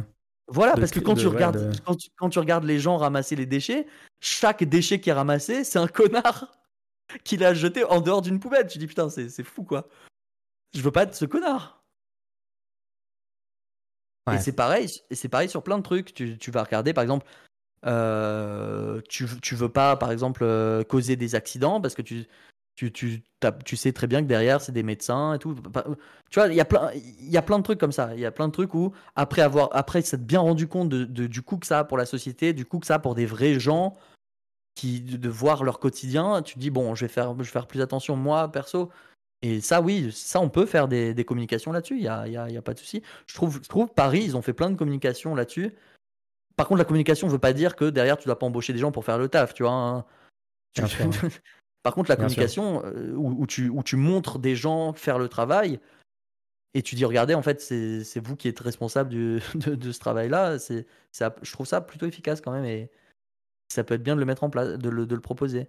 Pour les transports en commun, par exemple, le fait de, dire euh, pour les transports en commun que euh, c'est ton propre. Euh, tu vois, le, fait de dire c'est toi, ça t'appartient à toi, le, ownership de, te sentir, pas, de sentir que tu, es la personne qui finance tout ça, que ça, a un intérêt pour toi, créer cette idée-là dans la tête des gens, la ramener dans la tête des gens, parce que c'est surtout l'individualisme et la propriété privée de chacun de, de tout, de tous leurs moyens, qui donne l'idée que c'est pas à toi, mais c'est à toi. Si tu payes des impôts, c'est ta propriété. Est-ce que tu, est-ce que tu ferais ça à ta voiture, tu vois?